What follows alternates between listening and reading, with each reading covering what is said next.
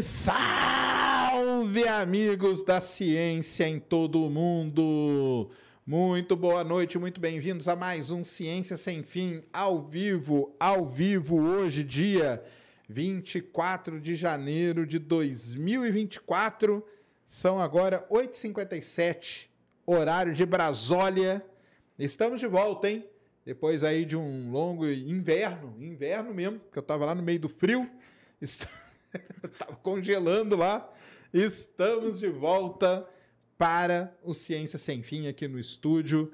E hoje quem está aqui comigo, grande Carlos Galos Melo. Tudo bom, Carlão? Tudo bem, mas essa parte do inverno não é legal, porque eu tava no meio, no interior do Paraná e tava quente pra caramba. É, isso aí, ó. Boa tá noite. Obrigadão aí por ter vindo aí mais uma vez. O Carlos esteve comigo lá na Campus Party, um papo rapidinho lá. Mas hoje vai ser um papo aqui aprofundadíssimo sobre data science, inteligência artificial. Será que é o fim do mundo? Vai acabar tudo? E agora o que nós vamos fazer da nossa vida? Então, se prepare e traga suas dúvidas, que vai ser muito bom. Quem está aqui antes né, da gente começar, os nossos famosos recadinhos da paróquia. Então, quem está aqui com a gente hoje é a Insider. E a Insider tem tudo a ver com o Carlos, no sentido, cara, que uma das donas da Insider, ela é do ITA. E você, ela é do ITA também. Também. Fiquei Tá de aí. 2016 saí de lá. E instituição que tenho um carinho é, de saudade depois que passa, né? Porque na época aquelas É sempre noites. assim. é Sempre, assim, sempre assim. Quando a gente pensa em voltar, poxa. Mas é instituição que é um carinho muito especial mesmo. É isso mesmo, então. Uma das donas da Insider é do ITA e é por isso que todos os produtos Insider têm toda uma tecnologia embarcada, que eu falo. Igualzinho tudo que o pessoal faz lá no ITA. Por exemplo, né, tem a Tech T-Shirt, tem a Performance T-Shirt. Eles têm esse lance do, de regular o calor. Na verdade, o pessoal da Insider trouxe da NASA, é chamado de tecnologia Outlast. É a mesma que é usada na roupa, nos trajes dos astronautas. Por quê? Não é que o cara tem que ficar quente, ele tem que tá, ficar frio. Ele tem que ter uma temperatura equilibrada. Igual quando você vê aquele satélite, né? O Carlos manja muito satélite também. Você vê o satélite está embalado naquele papel alumínio que o pessoal fala. Aquilo lá não é para deixar ele frio nem quente, é para manter em equilíbrio, porque você tem ali circuitos eletrônicos que uma das piores coisas é variação de temperatura, né? Se a temperatura ficar variando, para de funcionar, dá pau e tudo mais. Então, a Insider tem toda essa tecnologia e não só a, uma das donas é da, do ITA, mas lá dentro da Insider tem muita gente que veio do ITA. Porque o pessoal que estuda no ITA acaba tendo uma cabeça aí muito mais, né? Aberta, cabeça para negócios e tudo mais, né? E a própria fundação do ITA, né? Os primeiros reitores, eles vieram de fora do, do MIT, trouxeram um pouco aquela cultura de alojamento. Isso. faz toda a diferença. Enquanto a gente vê em outros lugares, por exemplo, poxa, eu quero ficar perto de- de casa, ficar em família, ali não. Fica todo mundo junto no alojamento.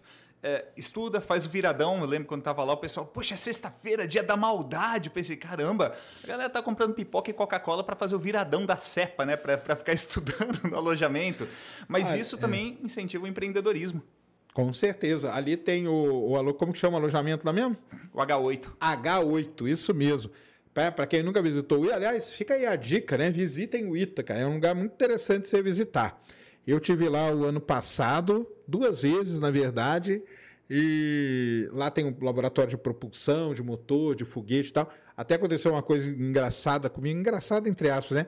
Tava passando um dos foguetes brasileiro ali, eu fui tirar foto, o cara pôs a metralhadora quase na minha cara, porque não pode, né? Coisa estratégica.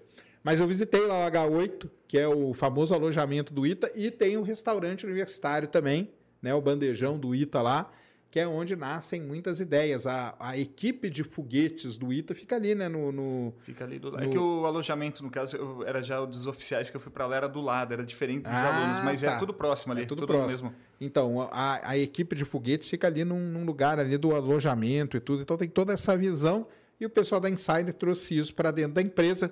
Então você já sabe, Ciência 12, 12% de desconto aí, corra aí. Link na, na descrição, QR Code na tela. Insider que me ajudou muito na minha viagem, porque realmente ela não tem cheiro, não desbota. Então, assim, é uma, um material excelente. E quem está com a gente aqui também agora, hoje, E nós vamos falar também durante aí a, a programação. Até o caso já teve lá, né, com o pessoal, né? Já, hipster. Da, da Lu, hipster.tech. Hipster Isso. O pessoal da Lura já teve aqui. Nós fizemos um programa muito legal sobre inteligência artificial. E a Lura também está patrocinando o Sem Sem Fim agora. Então, um abração aí para a Lura. A Lura, que você não conhece, é uma grande escola, talvez a maior escola aí para você aprender programar, não só programar, né? Hoje eles têm ali um portfólio gigantesco de curso de gestão, de, de o que você imaginava tem lá na Alura. E aí, como que funciona a Alura? Você paga uma inscrição e tem direito aos cursos todos que estão lá dentro. E patrocinando aqui o Ciência Enfim, pelo link vai estar aí, você tem 15% de desconto na inscrição. Então você quer aprender, está começando o ano, vida nova, quer colocar uma meta aí, o pessoal sempre faz meta no começo do ano. Sim. Quer colocar uma meta, quer aprender a programar? Então é agora, 15% de desconto, a maior escola de tecnologia do Brasil, a Lura. Um salve pessoal da Lura, eles são muito gente boa, todos eles lá. E vai ter muito mais coisa com eles aqui.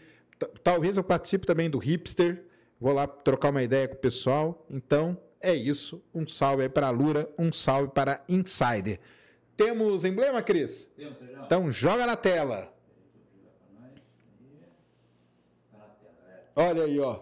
Esse aí é o Carlos, Sensacional. ó. Sensacional. E o Python ali em cima. E o pai e o Python. Tá ali o grande Python, hein? Tá Bacana. ali, ó. Show de bola. Show de bola, Gigalvão. E para resgatar, qual que é o código, Cris? O código de hoje é. Carlos Melo. Isso mesmo. Já sigam ele aí, Carlos Melo. Underline, ponto, underline Melo. Underline Melo ponto, pai. pai. Ponto pai. Isso mesmo. Você tem o outro de VX, ou não? Não é você aquele lá? Desculpa? Porque tem um Carlos Melo, ponto. Não, mas era perfil pessoal, depois eu troquei. Era ah, um que tá. eu fazia a, a, parte toda de, de 3D, modelagem, isso. fotografia, isso, que eu gostava. Sempre é aquele hobby, mesmo, né? É isso mesmo. É isso mesmo. Então é isso. Além disso, se torne membro aqui do canal. Vamos ver se esse ano a gente faz alguma coisa. Vamos fazer, hein? Promessa, meta de 2024, hein? Fazer conteúdos para vocês aí no Ciência Secreta. Então se torne membro do canal agora, que você ajuda muito o Ciência Enfim. Mande sua pergunta pela plataforma nv99.com.br barra Ciência Enfim. Você pode participar por áudio, por vídeo, é legal pra caramba, porque a gente vê você, enquanto que no caso só você que está vendo a gente. Então mande áudio e vídeo, traga sua pergunta e aqui pelo nosso queridíssimo chat tóxico. Será que vocês vão estar tóxicos hoje? Vamos ver, tá? Então é isso aí. É, dados os recados, Cris? É. Tem mais algum? É isso, né? Então, beleza. Carlão, então obrigado de novo, cara, por ter vindo aí.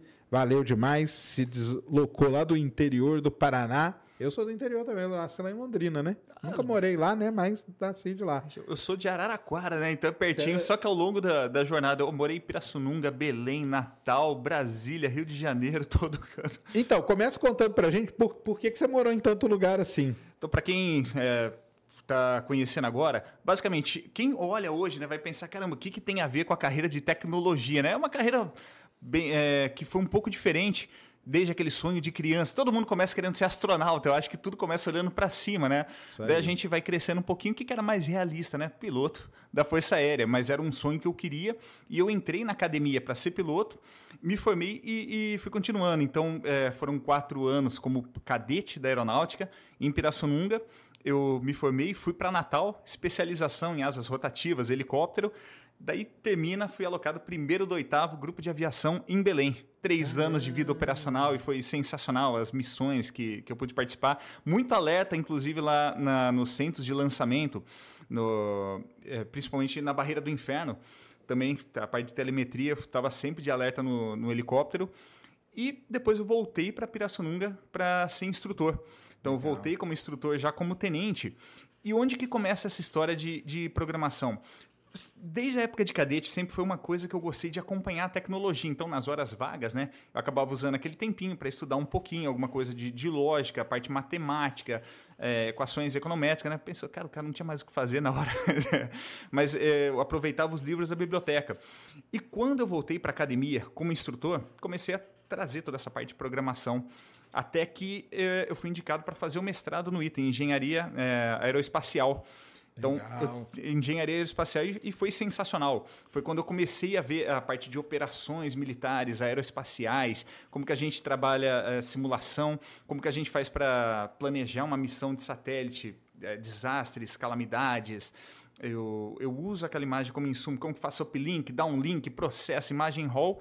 E foram dois anos sensacionais lá no ITA, né? Eu brinco, a úlcera tá curada agora, graças a Deus enquanto eu estive no ITA desenvolvendo essa parte toda de, de machine learning, centro de pesquisa, também fui pesquisador convidado ali no Instituto de Estudos Avançados. Chegou a conhecer lá? Sim.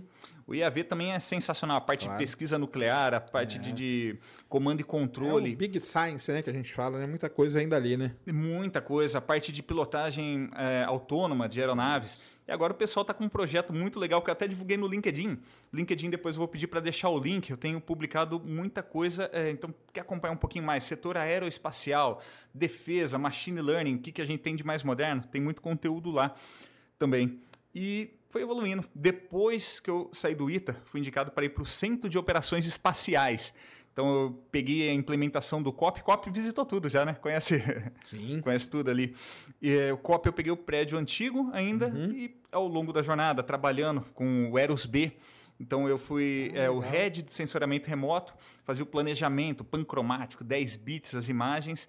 Eu ah, assinei junto o contrato da ICI como representante, então eh, a gente implementou a operação do payload da ICI, um satélite radar de abertura Sim. sintética, que a gente fazia um monitoramento de toda a Amazônia, a parte de, de, eh, de ver desmatamento, detecção de pistas ilegais, e, e foi muito bom. Inclusive o link com SGDC nas operações, a gente sempre estava por perto, eu acompanhava o pessoal fazendo planejamento de, poxa, tem que manobrar ou não, tá dentro do box de colisão com debris.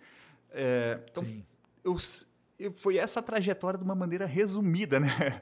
Tá, que eu falo, beleza. senão é um saco também, o pessoal às vezes escutando a vida da pessoa, fala, poxa, esse é um Não, mas é legal porque incentiva, né?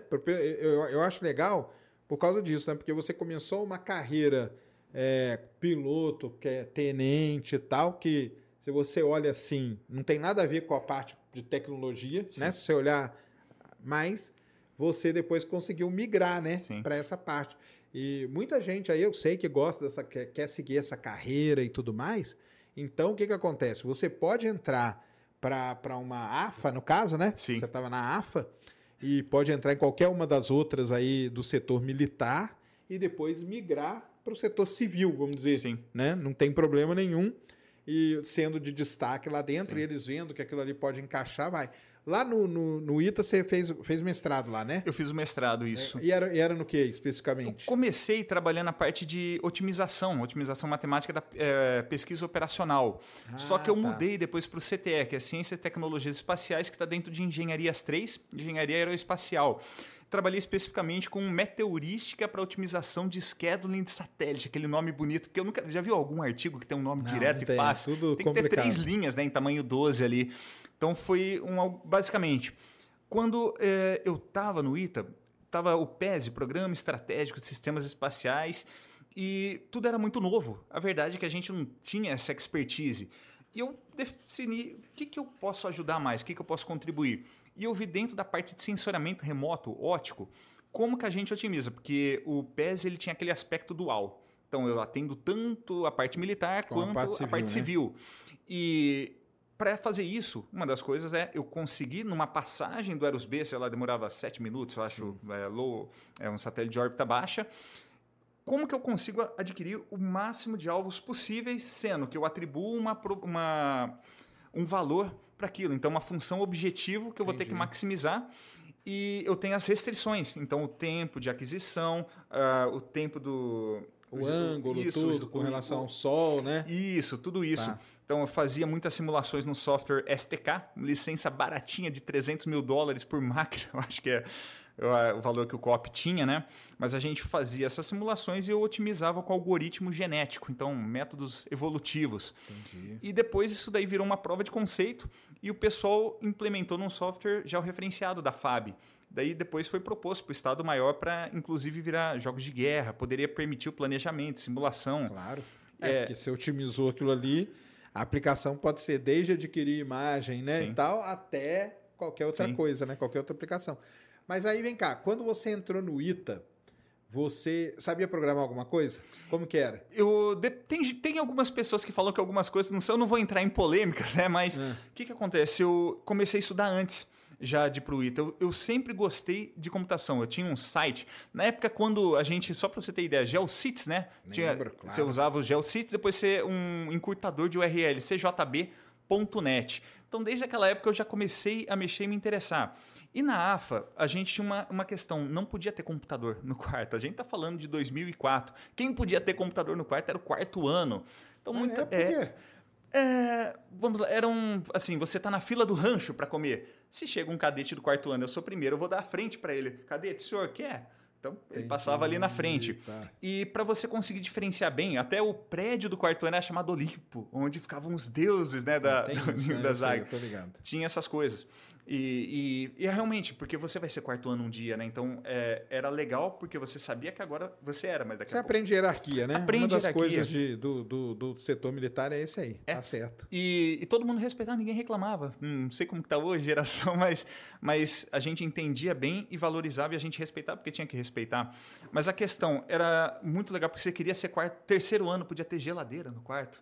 E a própria a comida sua ficava ali alojada, né? Você, é, no primeiro ano não podia ter nada, nem no armário, nem comida. Você podia só Certo. fazer as refeições. Então, assim, eu comecei a estudar muita teoria, ver os livros, a parte de equações paramétricas, é, então estatística inferencial, econometria. Comecei a estudar essa base teórica e com professores que tinham de ciência da computação, alguns com engenharia de software, pô, eu pedia sempre indicação do que estudar. Mas a verdade é que, como cadete, você não consegue implementar muita coisa. Então, eu aproveitei para estudar durante os quatro anos, conciliando com a rotina de academia. E quando eu me formei, aí sim, poxa, eu conseguia é, botar a mão na prática. Mas o ITA é, tem que chegar a saber programando, é o ideal pelo menos, né? dependendo do curso que você escolhe. Sim. Recomendo para todo mundo, mesmo que você não tenha background de engenharia, dá para aprender Python. Python é uma linguagem rápida. Ah, sim. Vamos chegar no, no, no- no nosso querido Python aí daqui a pouco, né? Que você é um defensor Python ou Java? Mas olha, lá dentro tinha muita gente que programava em Java, lá dentro do copy. Eu Sim. digo, se você não sabe o que fazer, mas isso daí fica para depois. Python é a melhor opção se você não tiver referência nenhuma. Não, com certeza, com certeza. Mas é que tem essa briga aí. Eu tô ligado que é a briga dos javeiros. Eu fui não- cancelado já, foi uma época. É? né? Porque o pessoal antigamente levava melhor, falava Super Nintendo, Mega Drive, Master System, Nintendo, tinha o bullying. Agora não É, pode falar mais de não linguagem de pode. programação, Não pessoal. pode mesmo. Mas o, o- ali no ITA o pessoal usava muito MATLAB? Usava. Principalmente É, né? você pega na engenharia eletrônica, a parte. eh, eu, eu vi. Por causa do- dos toolkits. Toolkits não, do. Fugiu o nome, mas eh, os pacotes dos toolkits Sim, mesmo, é, que você tem específicos para cada Pra coisa. cada coisa, né? Ele é usado e, e realmente tem muita licença lá. Então, alguns cursos que eu fiz, até o curso de especialização em ambiente eletromagnético, que é o curso de guerra eletrônica, que é uma pós, ali dentro, é voltado para quem é do operacional. É, Usa-se o MATLAB para muita coisa. E, e é sensacional também, né? Eu digo, MATLAB, o problema é que você sai da academia, você não tem aquela licença quando você vai para o mercado. Muito cara, né? Muitos professores adeptos ao R, por exemplo, é, estatística, todos os exercícios fiz em R. Então, mas quando você é, aprende a usar a linguagem para ela te servir naquele momento. Ah, sim. É, então, isso que é, o- que é o interessante, né? Eu usei muito MATLAB, até no meu doutorado. Aliás, uso MATLAB até hoje. Os gráficos são os melhores, né? De qualquer É. jeito é muito Não, fácil. independendo, gráfico. né? E, por exemplo, tem a- a- o, o, o pacote do MATLAB lá, por exemplo, para simulação, ele é muito bom, né? Sim. Então, o pessoal muito da, da aeronáutica Análise usa. de sinais. Análise de sinais, ele é perfeito. Ele foi feito para isso, né? Sim. Ele foi feito para processamento de sinal, na verdade, né? E eu fiz um curso de processamento de sinal na PUC do Rio, quando eu estava trabalhando lá no Rio. O grande Paulo Osório, grande professor, morreu, já falecido. Mas ele era só, era só processamento de sinal, fazia tudo no MATLAB. É impressionante, cara. As ferramentas que o MATLAB tem para processamento de sinal e na minha área, que é geofísica, na verdade, tudo é sinal. Então, Sim. e é isso que é interessante, né? Porque a primeira, uma das primeiras perguntas que surgem quando você fala de programação é qual que é a melhor linguagem, né? Sim. E não, eu acho que não tem muito isso, Não. né? Que tem linguagens que são adequadas para determinados problemas, Sim. não é? E você tem é, facilidade. O Python, é, ele é generalista, mas que nem você vai na Tesla. o modelo, às vezes, ele é prototipado, ele é treinado em Python, mas você vai embarcar ele com C++. É então, essa que é a verdade. Eu, cada linguagem, ela vai ter, tem que ter o contexto, né? É difícil falar, essa é melhor E, sem o verdade, contexto. é, isso aí que você falou é uma coisa que acontece em toda, acho que em todas as áreas. Hoje a gente faz o protótipo em Python e os, os, vamos dizer, os softwares comerciais, eles usam tudo C++. Então você tem que traduzir tudo lá para dentro. Então, por exemplo, eu- na, na área de petróleo, que é a minha área, eu trabalhei muitos anos na parte de desenvolvimento de software. Eu liderei, cheguei a liderar uma equipe com três, quatro desenvolvedores. Então a gente fazia tudo no Python, Sim. mas aí na hora de passar tinha que ser no C++. Sim. Então essa que é a coisa. E uma coisa que é, que é legal, que eu gosto de falar pro pessoal do negócio de linguagem, cara, é que é a linguagem em si, você aprende, né? A Depois linguagem é o mais uma- fácil. Sim. O problema de programar não está na linguagem, né? O problema de programar está em outras coisas. Sim. Está na base, no caso, matemática, estatística e na coisa da lógica, que é aí que a galera se perde, né? E é engraçado quando você vê o código-fonte né, do, do Twitter, X, né? O X. Isso. Agora, quando o pessoal foi começar a analisar, não lembro que vídeo que eu vi agora, alguém fez uma análise sensacional. Quando dizem, né, ah, qualquer pessoa, bah, você tem a biblioteca, você vai criar um modelo e você vai olhar o sistema de recomendação do Twitter, é uma álgebra linear pesada que você tem, é uma, é uma estatística pesada, são modelos matemáticos, né? E então é, não é bem assim, no- você é, nunca vai deixar de lado. Porque o que a gente chama hoje, ciência de dados, que você ah, até alguns modelos de machine learning são equações paramétricas, são modelos inferenciais estatísticos, ah, os clássicos, né? Então as pessoas olham muito para o pacote, para a biblioteca, e basta eu aprender isso. Depende, para a maior parte dos casos, talvez sim, para a maior parte das empresas onde as pessoas vão trabalhar. Mas os, eh, os grandes desafios mesmos, aqueles algoritmos que a gente olha uma grande empresa, ela tem uma base muito pesada, matemática e, e estatística por trás. Exatamente. Exatamente isso. Então, esse lance da linguagem não, não se. Porque muita gente acaba se apegando na linguagem em si. Sim. né? Então eu, eu é uma dica que eu dou aí, cara. Não se apegue na linguagem, cara. Aprenda. Aí o jeito que você. Porque vamos supor, vai ter gente aqui que, por exemplo, você quer arrumar um emprego. Aí você vai para uma empresa, pô, ih, cara, aprendi Python e o cara lá só usa C. E agora eu me ferrei, entendeu? E até aquela liberdade. Quando você vê no requisito das vagas, as pessoas se assustam, né? Aquele requisito, um monte de coisa. Poxa, mas eu não sei SQL. Eu, sendo sincero, a parte de consulta banco de dados, eu nunca parei para estudar SQL. Ah, isso aí é uma vida também, né? É, é uma vida, mas você vai, é, ao longo da sua jornada, você às vezes aprende a ser autodidata Sim. e buscar determinados conhecimentos, porque você define, poxa, eu sou especialista nisso, e você acaba consumindo as coisas que são periféricas, né? Que ficam orbitando ali em volta da, da sua profissão. Você sabe um pouco de tudo, mas sendo o especialista. E a verdade é que você aprende.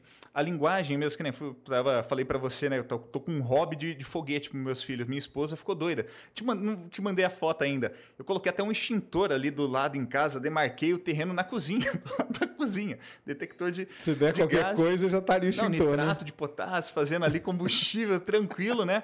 E é, o Arduino é em C, um programa em C. Eu, tenho, eu sei programar em C++, mas com- principalmente com ChatGPT, você sendo fluente numa linguagem, tendo a experiência, é muito tranquilo para você desenvolver um programa depois em outro. Óbvio, não é uma engenharia de software, mas para você sim, resolver esses claro. problemas pessoais.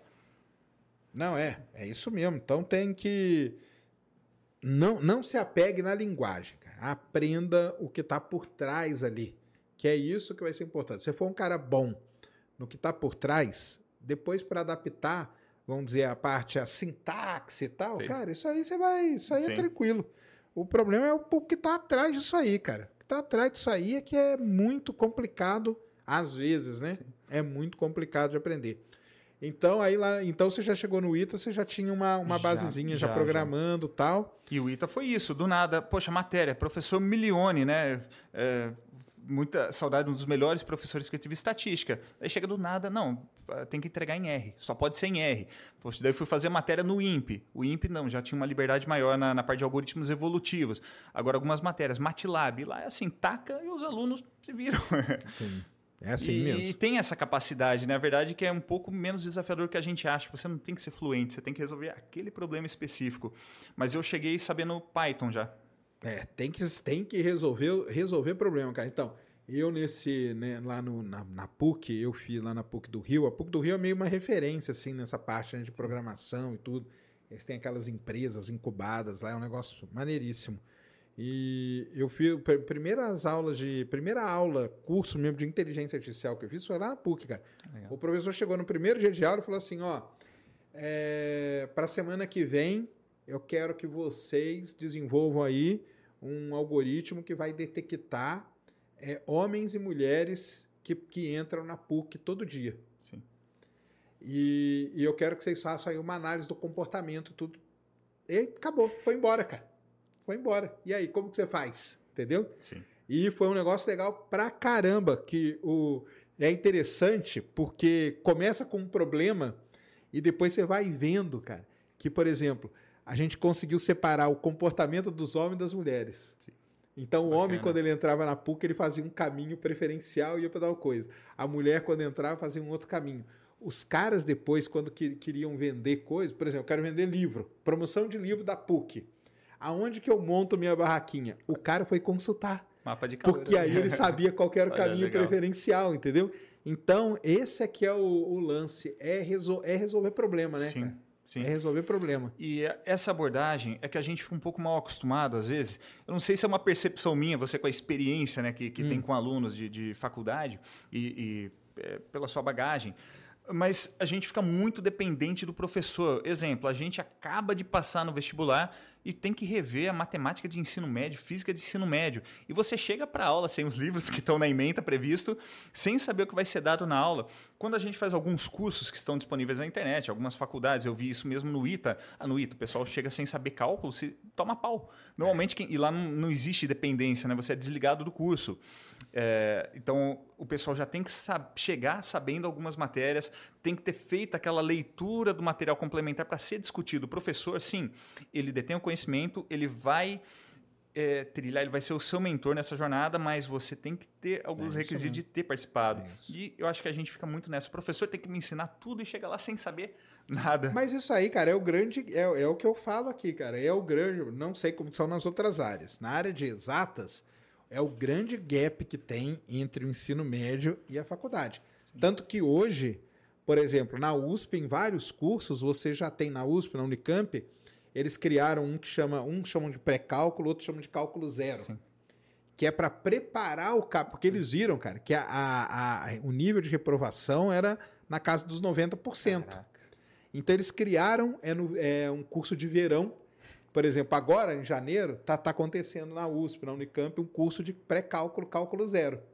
Para você fazer, para quando entrar no cálculo 1, você não ter aquele baque gigantesco.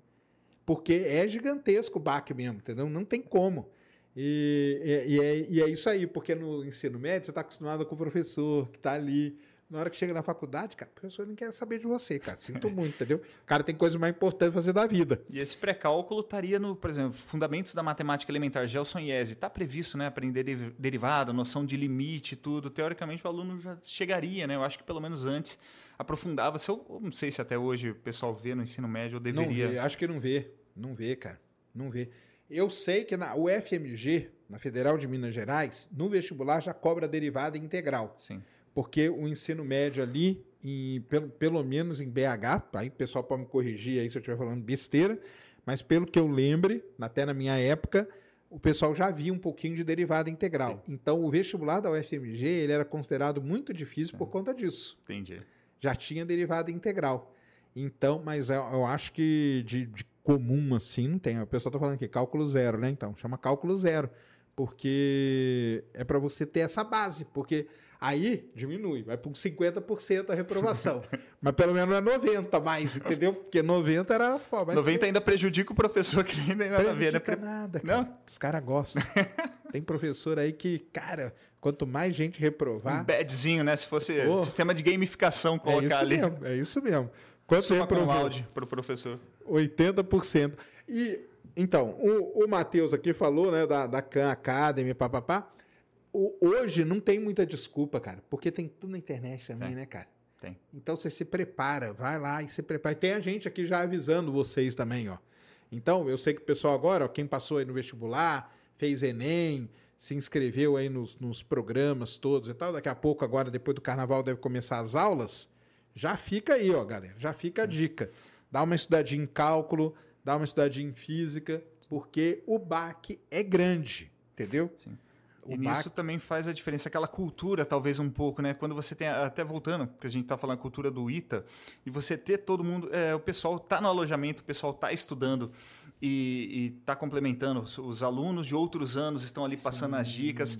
Acho que Isso aí é uma contribui. coisa boa, né? Dessas, dessa, de- tipo, tipo ITA, né? Agora, quando você vai para outra faculdade.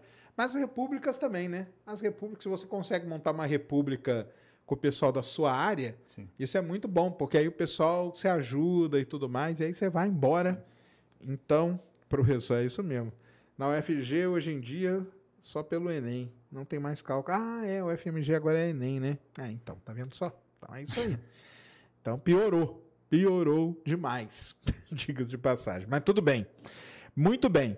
E aí, cara, porque a, né, no, no seu, no seu mestrado, você já lidava com data science mesmo? Ou não? Como que era? O que aconteceu? Quando eu estava em dedicação exclusiva, esse é um programa que permitia, eu era oficial da ativa já, eu, na verdade, tinha sido promovido a capitão em 2015. Peraí, deixa eu pegar a data, 2015, daí isso, foi 2016 para lá. É, só que mesmo em dedicação exclusiva, a gente tinha as reuniões nossa do, do PPGAL, que a gente chamava, era o grupo de pós-graduação de quem era oficial e era liberado, entre aspas, pela FAB. Você continuava ativo, mas você só tinha que frequentar a aula dedicada à pesquisa.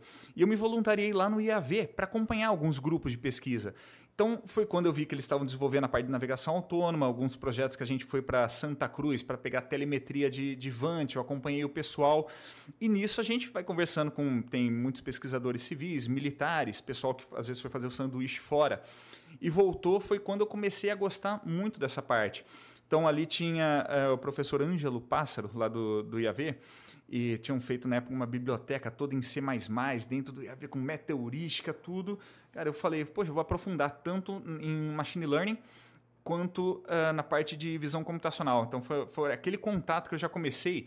Data science não foi uma etapa, vou dizer assim, eu- eu- a parte de dados a gente vai vendo a parte de análise de dados, tratamento, parâmetro de motor, junto com o pessoal da logística, etc. Mas a área que me encantou naquele período foi o deep learning. Então, trabalhar com redes neurais profundas e tinha muita gente que, que lidava. Tinha até o professor Rodrigo Scarpel, conhe- conhece ele ali? Sim. Trabalhou com muita, eh, pelo menos no workshop, eu lembro que ele mostrava alguns projetos com plataforma de petróleo, Sim, detecção de onde estava. claro. É, e sensacional, assim, os cases que ele trazia, né, de, de análise de dados. É, Eu digo que ele tinha até os melhores Excels, Excels da vida, porque ele conseguia botar umas animações, o algoritmo de gradient descent, de gradiente, de Sim. otimização, cara, ia mudando, cada célula ficava quadradinho, mudava de cor, ia dando zoom, negócio de otimização local. Eu falei, caramba, nunca vi. É o melhor mestre, ele Era programava. uma, era uma tabela didática, né? Era uma coisa absurda, assim, eh, as demonstrações dele toda. Mas tendo contato com cases e vendo o projeto do pessoal na prática, poxa, eu quero fazer parte. Daí Eu entrei num grupo de pesquisa, lá, grupo de trabalho de comando e controle, eh, junto com a minha orientadora, né, a doutora Mônica. É, também fui, fui inserido em alguma coisa o pessoal me ajudou muito. E só o fato de eu não. Qual que é o problema, eu acho? Quem fica só na pesquisa não tem problema. Tem pesquisas que são no campo teórico. Mas eu estava ali para ajudar a Fábio a resolver um problema prático. Eu não queria que a pesquisa ficasse no papel.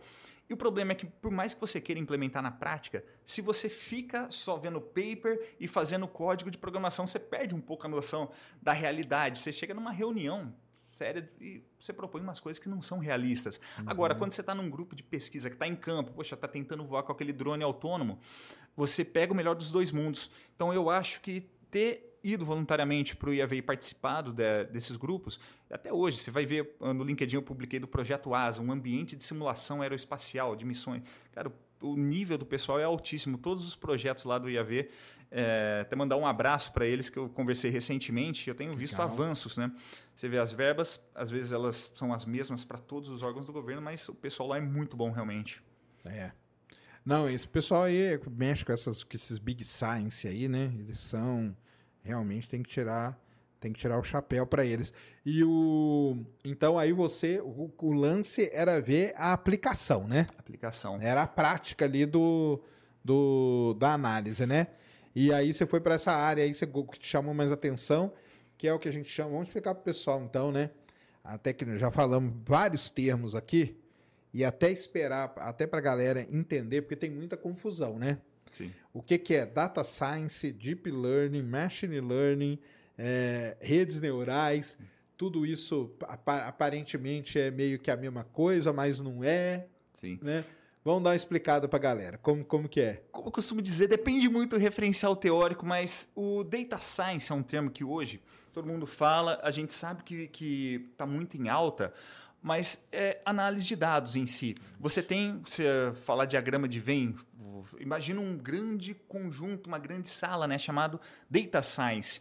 Eu posso colocar o que é inteligência artificial e dependendo o referencial, como eu falei, mas eu vou assumir inteligência artificial, ela estaria dentro de data science. Data science é analisar dados. Dados, o que, que são dados? Tem até aquela piada, né? Tem dado aí? É, mas o que tem dado em casa? Tem dado em casa? Deixemos em aberto a pergunta, mas prosseguindo. dado, ele pode ser uma planilha de Excel que tem aquelas células numéricas, pode ser uma imagem, pode ser um arquivo de som. Porque isso sozinho ele não me diz nada.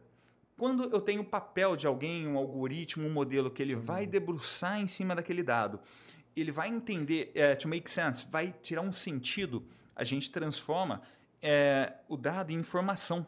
Então a informação, opa, peraí, o dado sozinho não quer dizer nada, mas agora eu tenho uma informação. Um conjunto de informações bem gerenciadas, ela vira conhecimento.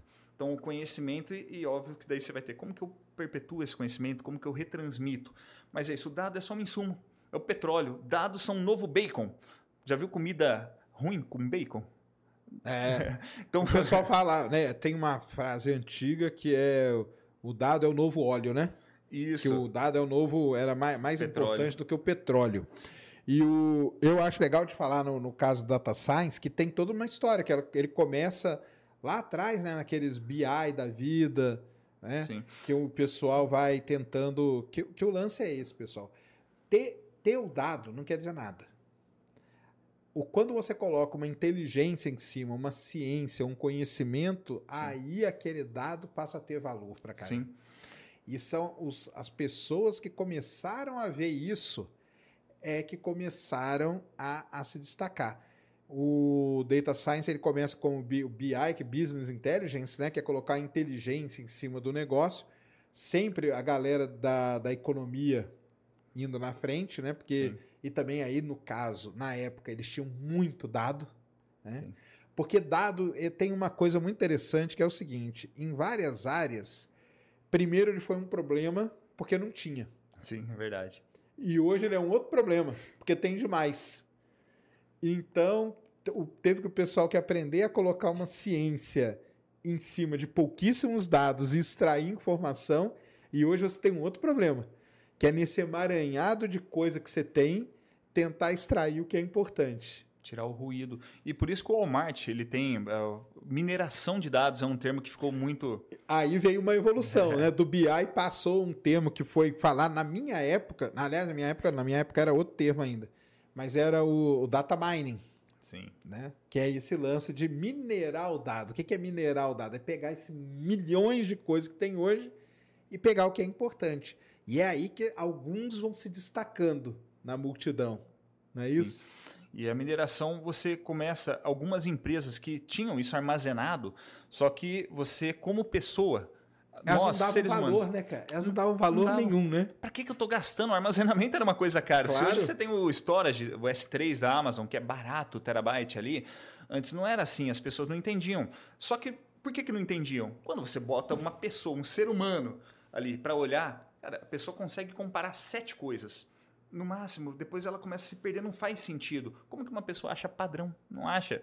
E aí começaram os. E padrões primeiros... escondidos. Padrões escondidos. Ainda, né? Daí aquela história da fraude da cerveja, que, que eu sempre costumo dizer.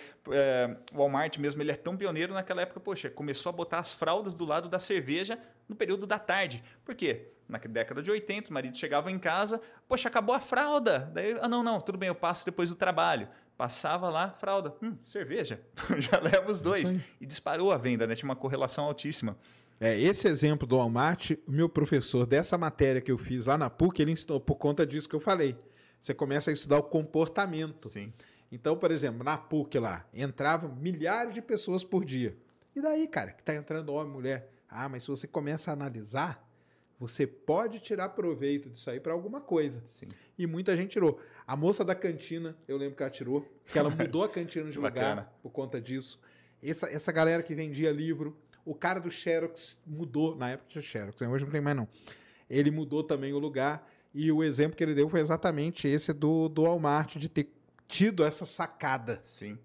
Até pensando na PUC, né? Olha só, olha uma ideia de empreendedorismo, né? Fazer uma inferência do clima para levar já guarda-chuva, capinha, né? Olha, são coisas eh, parece besteira, mas você começa a analisar e você consegue coletar. É, você não entende, tudo é óbvio depois que você sabe a resposta. Ah. Mas você só vai saber a resposta quando você conseguir analisar esse padrão.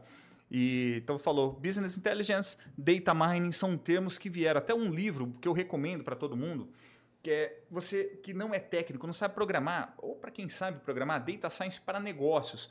Ele até fala que ele considera de maneira intercambiável o termo data mining, business intelligence, data science, porque no final das contas, que eu falei, depende de quem está falando hoje, Sim. depende da referência, mas é uma ciência que não é nova. Redes neurais mesmo são Sim, novas. Não, nada disso é novo, nada disso é novo. E o, depois teve um outro termo que eu falo pro pessoal aqui que ficou muito famoso. Na minha, aí sim, na minha época era a estatística multivariada. Então, estatística multivariada é um termo aí que ficou muito. E esses métodos todos, na verdade, eles são métodos de estatística multivariada, que é lidar com uma grande quantidade de variáveis, que é isso que o Carlos falou, que o ser humano não consegue, né?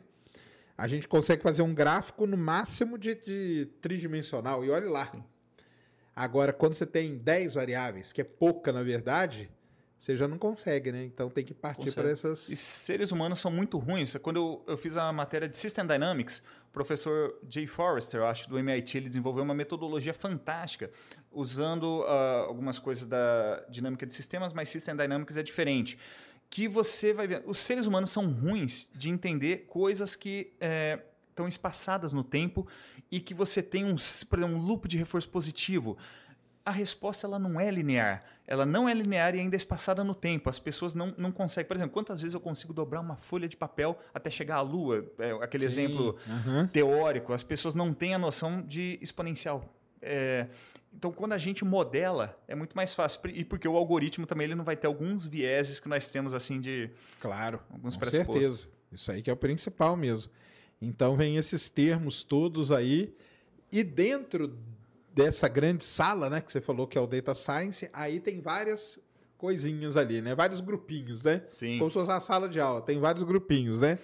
E aí tem, tem o que ali dentro? Tem a, o pessoal do Ah. machine learning, deep Ah. learning, como que é? Como O você analista de dados hoje é uma, você consegue entender ele como uma figura separada, porque quando a gente fala até data science, todo mundo ah, tem que construir um modelo. Não, não necessariamente. Às vezes você uma análise bem feita, você consegue extrair o que você precisa.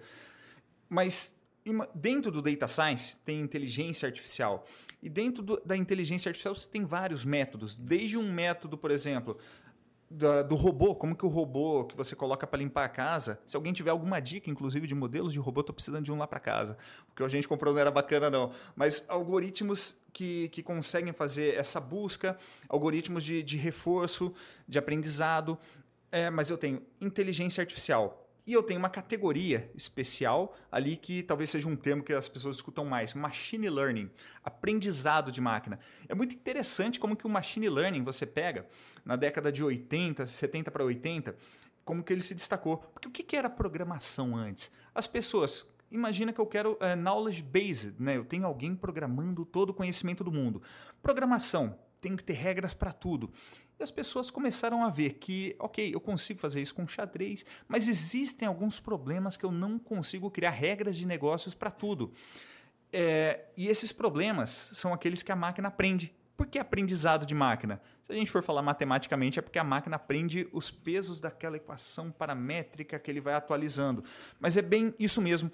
Eu, o aprendizado de máquina, o machine learning, eu tenho dados históricos. Esses dados históricos, em grande quantidade, com cada coluna, imagina uma coluna de Excel. Eu tenho um- uma linha para o paciente zero. Eu tenho a pressão arterial dele, eu tenho a idade, eu tenho peso, eh, frequência cardíaca em repouso e na última coluna eu coloco um zero se ele não tem uma doença cardiovascular ou um se ele desenvolveu alguma doença cardiovascular. Uma pessoa, um paciente, não me diz nada, mas imagina que eu tenho mil linhas, 10 mil linhas com 10 mil pacientes. Eu consigo colocar dentro de um modelo estatístico, um modelo paramétrico, que eu tenho uma regrinha que ele vai rodar várias iterações, ele vai atualizando os pezinhos e pronto. No final, ele chega lá e fala: pronto, aqui tá bom, pode parar de treinar. Quando eu colocar um caso novo, ele vai me dizer essa pessoa vai ter ou não vai ter uma doença cardiovascular. Óbvio, com uma probabilidade. Esse é o aprendizado de máquina. Daí a gente entra nas especificidades. Dentro de machine learning, tem deep learning, que são as redes neurais profundas, tem interseção com outras áreas, por exemplo, visão computacional, que é um campo separado, mas pode ter uma, é, ter uma área comum com a inteligência artificial. E aí a gente vai misturando o termo que eu acho que se trouxer mais vai acabar confundindo um pouquinho aí. Não, mas legal, né? Então, esse, esse lance aí do aprendizado. Você, você acha que o lance. Porque muita gente fala que uma, uma virada aí muito importante para tudo isso aí que a gente tá falando foi quando o Deep Blue ganha, né? Do Kasparov, né? Você acha que é isso mesmo? Olha, é, eu tenho um vídeo, de, de, eu fiz um documentáriozinho, uh, documentário, uma prova, né, de, de, uma ideia de falando sobre deep learning. Eu trouxe esse caso. Uh, os problemas mais difíceis para a máquina resolver são aqueles que são mais triviais para os seres humanos. Por exemplo, eu coloquei meu filho na época, eu fiz um vídeo com ele, dois, três anos. Isso daqui é um cachorro ou um gato. Cara, ele conseguia entender que era um cachorro, ele falava que era um gato, e às vezes isso não acontece com o modelo. Uh, o método, quando o Deep Blue ele ganhou, as pessoas, pronto, é, o computador vai dominar o mundo. Tentaram replicar esse Foi a primeira vez, né? Que apareceu esse papo aí. Exatamente. É... Isso aí foi o quê? 88, 87? Que é? Não lembro a data. Eu coloquei na época do, do documentário. Depois eu vou passar o link para você. Mas é, dá uma pesquisada. Mas depois teve um outro sistema que eles começaram a tentar knowledge based, hard knowledge based. Você coloca especialista de todos os campos colocando a informação. Engraçado, a máquina. 86. 86. É. Quando eles tentaram colocar todo o conhecimento que eles achavam que era do mundo para resolver, daí eu tinha lá, vai, eu coloco o John, o Joe com barbeador elétrico. E eu falo, agora eu tenho uma ação, um método que eu chamo, o Joe vai fazer a barba. A máquina dava pau, porque ela não conseguia conceber que o barbeador elétrico tinha um motor, mas o Joe era um humano, ele não poderia ter um, um motor elétrico. Assim, é, fracassou completamente. Foi aí que a gente tem é, é, a Aurora, né? Se fosse um filme do Kubrick, a Aurora da inteligência artificial, uhum. seria esse momento que a gente vislumbra que não é assim como a gente fazia até agora, mapeando conhecimento, colocando pessoas. A máquina ela tem que aprender por ela mesma. E parece meio até catastrófico, apocalíptico. A máquina vai aprender. Quando uhum. você vai uhum. entender, é só são equações que estão por trás e atualizações de peso, né? Mas eh, teve essa confusão e foi exatamente nesses eventos que a gente tem bem definido agora o que, que a inteligência faz. E são esses problemas. Tem, eu, até hoje eu me irrito com a Alexa. A Alexa não consegue botar para tocar a música que eu quero, ela não consegue parar. Eu tô calmo naquele dia, de boa, minha esposa sabe. Daqui a pouco eu tô berrando com ela, só não xingo, né? Porque ela agora parece que tem uma política ali que ela até bloqueia. Agora tem, é? tem, tem alguns filtros ali, né? Hum. Ela fala que é mal educado, tem uns vídeos. Olha só. Mas você vê, falta muito para a gente conseguir. Os problemas mais fáceis, mais intuitivos, aqueles que a gente foi desenvolvendo ao longo da nossa infância, são os mais difíceis para a máquina até hoje ainda. Sim, com certeza. É porque eu. Então, é, tem outra pessoa falando aqui que a IA é superestimada, né? Porque o lance é o seguinte, é, é igual você falou aí. A máquina, na verdade, ela tem que aprender com dados históricos né? e buscar o, o, lance da máquina é, é ir atrás de padrão. Sim. Ela tem que achar algum padrão. Ou tem um padrão que é muito claro, tudo bem. Agora ela tem a vantagem também de conseguir buscar padrões que estão ocultos, que aí o ser humano não consegue. Sim. Tem esse tem essa coisa, né? Enquanto por um lado o ser humano identifica facilmente um gato de um cachorro e o computador às vezes erra, o ser humano não consegue achar padrões escondidos em dado. Sim. E isso que a máquina ela é boa por conta disso, né? E eu tenho uma, uma opinião que a gente ainda patina muito em algumas coisas, porque os cientistas, boa parte da, da academia, tende a olhar para ciência de dados, para machine learning, para a parte de modelagem, de uma maneira muito utilitarista. Quando, na ver... Então, assim, é ignorar que existe um mundo externo, aquela... como que as pessoas, elas aprendem. Eu não preciso ver todas as. Tem umas cadeiras horríveis, cara, que eu lembro que eu não lembro que lógica eu fui uma vez assim, cara, isso é uma cadeira, mas eu sabia, eu duvido que algum algoritmo ia entender que aquilo era uma cadeira de, é horrível de sentar, feia. Mas eu sabia que era uma cadeia, eu não, a cadeia, a cadeira eu não precisei ver todas no mundo. O nosso a realidade ela é absoluta, ela existe, ela está aqui. A gente percebe ela de uma maneira limitada por meio dos nossos sentidos externos. Então, quando eu vejo um objeto, eu capturei ele com a minha visão, sentido externo. Dentro da minha imaginação, eu faço um fantasma imediato daquilo. A minha imaginação construiu. E o meu intelecto, ele vai. É, de, o que, que, é o conceito? Né? Uma série de construtos internos que vão me definir que aquilo é uma cadeira. Quando eu falo que a gente patina em algumas áreas, é porque eu vejo que boa parte dos cientistas eles ignoram essa realidade que existe e a maneira como que se percebe, a filosofia da mente talvez seja uma, um dos motivos do, do, gargalo. Olhar e achar que mais dados resolvem o mundo. Será que é assim? Na verdade, não. É, mais dados, às vezes, isso aí no petróleo a gente fala isso, sabia? Já tá tudo funcionando. Não faz mais nada. Aí o cara for um poço novo. Por que, que você fez isso, cara? Não, porque é mais dado, vai ser importante. Vai nada, tá tudo bem do jeito que tá. Deixa quieto. É isso mesmo. E, e porque esse lance aí do. Então, aí dentro desse, desse mundo todo, tem um termo que surge depois, que é o tal do Big Data, né? Sim. Que o Big Data foi essa grande explosão de dados e de informação. Que é, tem, tem uma foto muito maneira, cara, que eu uso até para dar aula pro pessoal, que foi a, nas escolhas do, do Papa, lá na Praça São Pedro. Tem uma que tá todo mundo assim olhando. Ele tá todo estiloso. Não, tô, tô, tá a população, o povão só olhando. Aí, numa outra escolha, anos depois, tá todo mundo com celular. Ah, sim. Ou seja, está todo mundo gerando informação sim. daquilo. E naquela anterior não estava. Você vai em show hoje, é todo mundo gerando informação. Tem gente que não vê o show, vê o show pelo celular. Sim. Para filmar, para gravar, para postar, para tirar foto. E isso vai gerando essa, esse emaranhado de coisa que, que, que, a gente vive aí, não é isso? Tem, o, tem até um artigo que eu publiquei lá no, no meu blog, tá, tanto português quanto inglês, que não lembro agora, porque faz um tempinho que eu escrevi se eram 35 mil ou 135 mil, mas de qualquer jeito, não são muitas. Fotos públicas que estavam no Flickr da cidade de Roma. E como que construíram reconstruir em 3D a cidade de Roma a partir de imagens públicas. Depois eu te mostro. E é sensacional quando você pensa, porque são técnicas que eu não estou usando a mesma câmera que eu conheço, a lente, distância focal, os parâmetros de distorção quem trabalha com, com é, é, a reconstrução a partir do movimento, né? Mas é uma técnica a partir de fotos de diferentes sensores. E é sensacional. Você viaja ali por dentro, você vê o Coliseu, é um trabalho fantástico. E essas informações, elas estão públicas ali. Tudo está sendo gerado, né? Tá tudo à disposição. E depois eu mando isso daí pegar. Não, legal. Mas e o, o, Big Data é, é um problema hoje? Como que está esse lance aí da quantidade de informação? Mas é bom, né? Por um lado, esse que é, que é, que é o problema, é, é, o equilíbrio, né? Sim. Você pega na área de astronomia. A astronomia, ela teve um problemaço que a gente não tinha dado, e hoje ela tem um mega problema que o pessoal não tem onde guardar dado. Sim. Vai ter um novo telescópio aqui no Chile chamado Vera Rubin, que ele vai ficar escaneando o céu. A cada três noites, ele vai escanear o céu inteiro. Já existe uma briga gigante hoje para ver quem vai, quem vai prover o serviço de storage, se é a Amazon ou se é o Google, eles estão brigando e já estão vendo que não vão conseguir armazenar todos os dados. Então, já tem astrônomo hoje é, fazendo é, códigos Sim. que eles vão pré-processar o dado para não guardar todos os dados. É. Olha que doideira. Sim. Nós já vamos eliminar dado. Chegou um dado lá numa estrela, do que seja, esse dado talvez não seja guardado. Sim. E o problema da quantidade de dados, ela quando você vê, eu falei né, de deep learning, a técnica de redes neurais profundas.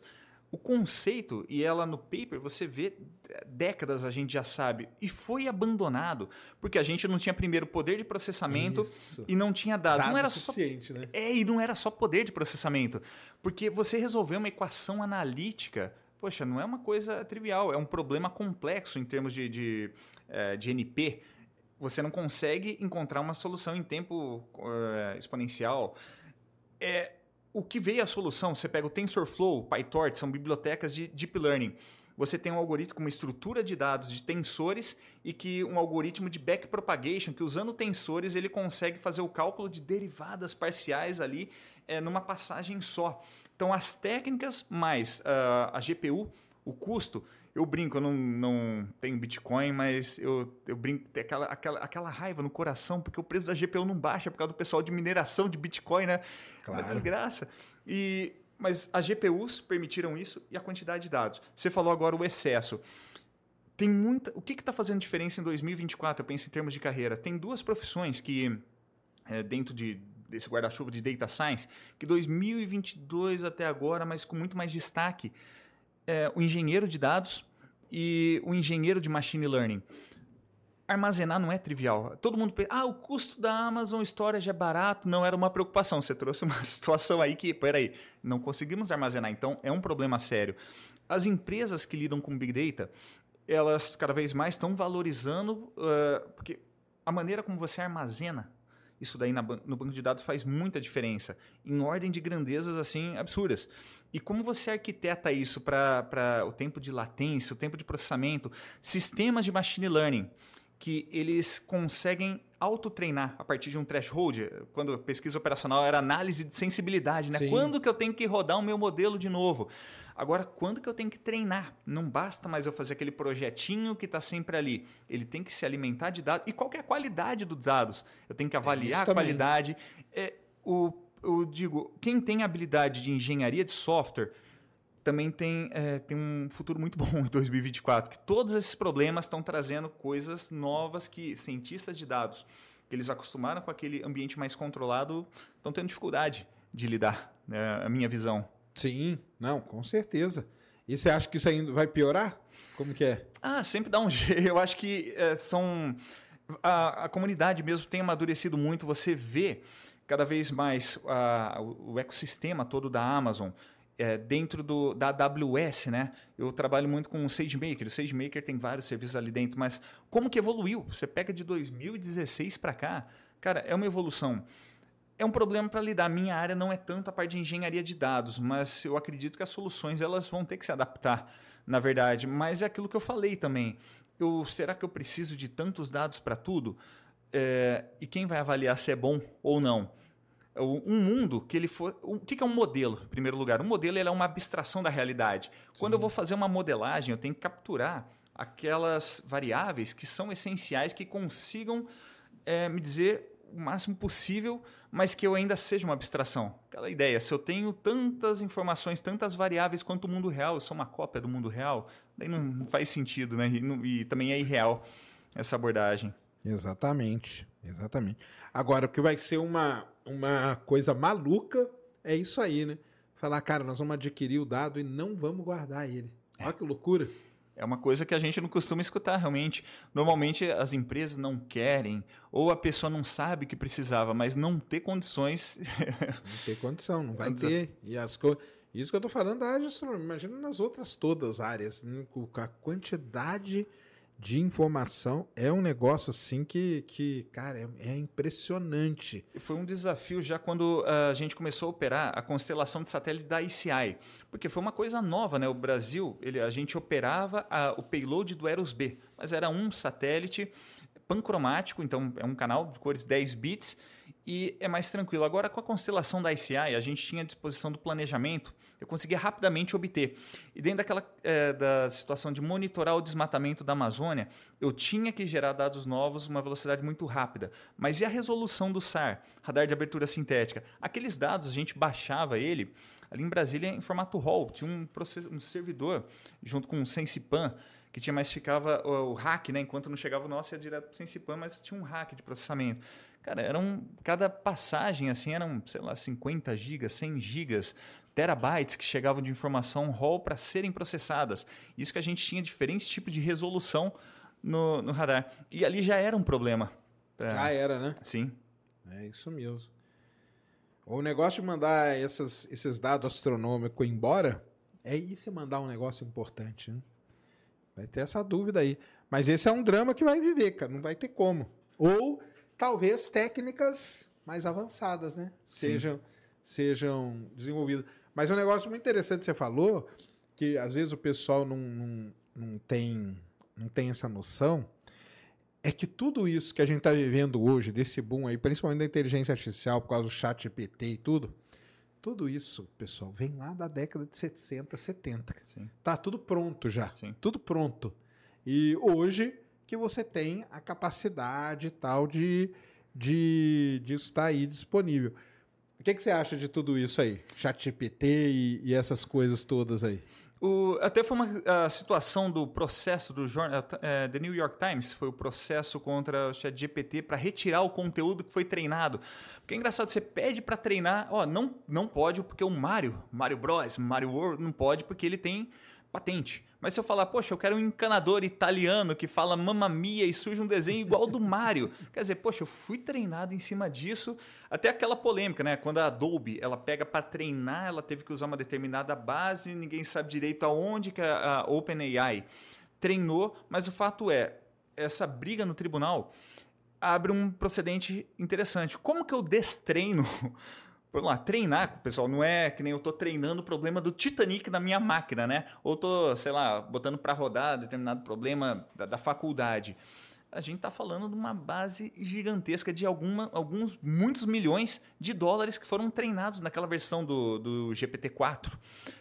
É, eu não consigo tirar um pedaço que foi treinado. Até vi que surgiu, não sei se foi esse mês, essa semana, um paper da Microsoft mostrando como que eu consigo fazer esquecer Harry Potter. E você vê que é uma técnica, na verdade, é de overwrite. Ele sobrescreve uma informação, mas é aquela coisa, poxa, é o jeitinho brasileiro. E é um paper acadêmico, ninguém sabe. Na verdade, não existe hoje uma técnica para você destreinar. destreinar. E retreinar sem considerar aquilo é caríssimo. E daí se abre esse precedente, essa jurisprudência, é, e todo mundo quer tirar porque meu texto foi parecido. Mas o que quer ser parecido? Extratos, o estilo linguístico é um problema grande. Muita coisa eh, fala, vem da década de 70, vem da década de 80. A pesquisa ainda continua concentrada na mão de algumas pessoas, né? E as grandes empresas elas ainda é, vão à frente no paper. A evolução, os meios, mas é, eu acredito que a pesquisa ela continua com esse passo, mas trouxe alguns problemas novos. Então são linhas de pesquisas novas que também vão se abrir. Ah, sim, né?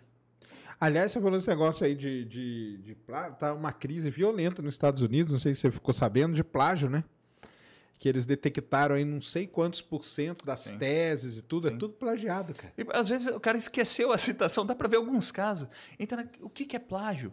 a gente entra numa questão que nem envolve em si a inteligência artificial, o, método para você conseguir detectar padrões, mas alguns casos que eu vi ali era uma perseguição, né? Tem uma citação que não seria o cerne da tese. Acho que todo mundo que já escreveu em LaTeX, em Word, ah, sim. é difícil você também definir o que, que é plágio. Não sei se alguns casos, para você, não... o que, que você acha? Foram plágio na cara dura, mas tem aqueles casos, cara, o cara esqueceu uma aspa, ah, uma sim, citação então. direta. É, aí é muito foda, né? Porque também se você vai ter que citar tudo, cada palavra por palavra, sua tese virou só citação. Sim. Então, e às vezes o cara ele pega, ele lê aquele trecho ali, ele dá uma reinterpretada naquilo e escreve de uma outra maneira.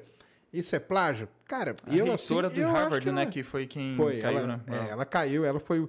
Então, mas aí com ela veio um monte aí que foram pesquisar e viram um monte de coisa que, nossa, eu não sei o que, que eles consideram, se tem alguma porcentagem Cara, eu, na minha, na, minha, na minha tese de doutorado, eu copiei vários trechos de vários trabalhos.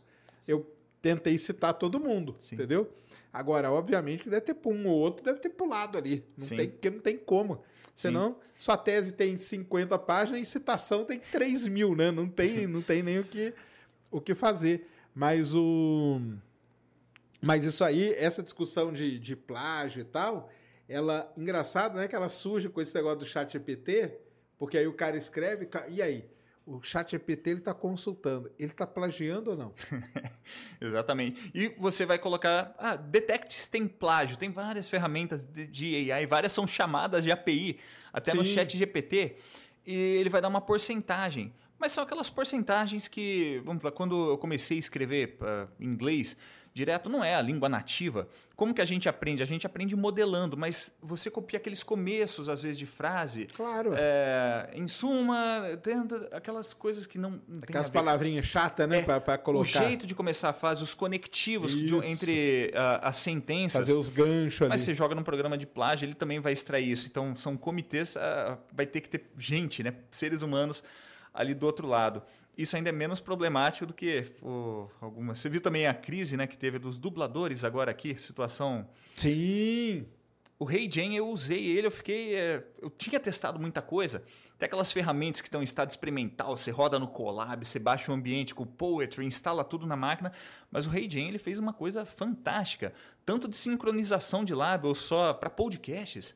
Acho que o Lex Friedman, Friedman né? Sim. Ele é, traduziu para o espanhol e como consegue pegar o seu accent, eu achei fantástico. Só o áudio já era fantástico. A sincronização de lábios é, ficou perfeito. Vi um cara que ele aplicou para Lockheed Martin, defesa americana. Ele não era engenheiro aeroespacial, ele aplicou para uma vaga de engenharia aeroespacial. Então, com a tradução simultânea, ele falando em outra língua ali, mas as perguntas que mandavam no exame prático dele ao vivo, ele passou, foi aprovado. Caramba, então, foi como sem... ele fazia isso? ele criou uma, uma, um app basicamente, hum. que via as respostas que conseguia sumarizar, reduzir Caramba. e já gerava uma resposta. Não, mas aí o, o cara. Não, mas aí mesmo ele não sendo, ele tinha Esse que ser contratado. Tinha que ser aprovado, com certeza. Ele tinha que ser contratado, mesmo não sendo engenheiro. E a questão lá fora, acho que engenharia, você nem. É, é, engraçado, você não tem que ser formado em engenharia, porque se você tiver, por exemplo, mestrado na engenharia, você Sim. pode aplicar para essa vaga. Tem. É, o Canadá mesmo. não, o Brasil não, mas nos é, Estados Unidos tem, pode. Lá tem essas coisas sim. É, então, é, os dubladores. Então, é muito. O pessoal fez aí com, com, fez eu cantando, né? Isso aí o pessoal já sabe. Mas tem um cara que fez, cara, usando uma dessa aí, eu, um vídeo meu, o cara pegou e colocou eu falando em, em espanhol, em inglês. cara, mas é impressionante. É. Porque a voz é, é, é lógico que tem diferença, mas é parecida. E esse lance do labial, né? Sim. Isso aí é um negócio realmente é de é impressionante que os caras A Nvidia tinha trazido um laboratório, só que uh, qual que é o problema? Também tem Mac, né? A Nvidia é, é um problema. É um tinha saco. que ser uma placa boa da Nvidia para fazer sincronização, aquele que você está olhando para o lado e lendo. Não, isso aí eu testei. Isso aí é demais. É. O pessoal que não está sabendo é o seguinte: quando você vai fazer um, um, um gravar um vídeo, por exemplo, eu ponho o texto aqui, os tópicos e tal, e eu fico olhando aqui e a câmera está aqui. Então, olha só, uma coisa está falando assim, ó, vou ler, vou aproveitar até ler aqui, ó. Felipe Gomes mandou 20 reais. Boa noite, faço engenharia eletrônica na UNB e conheci o caso pelo projeto detector de fadiga. Ah, daqui a pouco você fala disso, é legal pra caramba. Utilizei um trabalho com Raspberry na faculdade. Atualmente, meu TCC é na parte de detecção de metástases no cérebro. Aí. Okay, né? Ó, eu li tudo isso aqui. Aqui. Se eu tivesse usando essa ferramenta da NVIDIA, eu ia estar tá olhando para a câmera, cara. Isso, é, eu testei isso aí, é um negócio impressionante. Sim, sim. Agora, eu testei no começo, eu achei impressionante, mas às vezes o olho ficava meio esquisito, cara. Parecia aquela, às vezes, aquela influenciadora, aquela influenciadora que bota aquele filtro e daí do, do nada tá pulando. Exatamente. dava uns pulos assim no olho.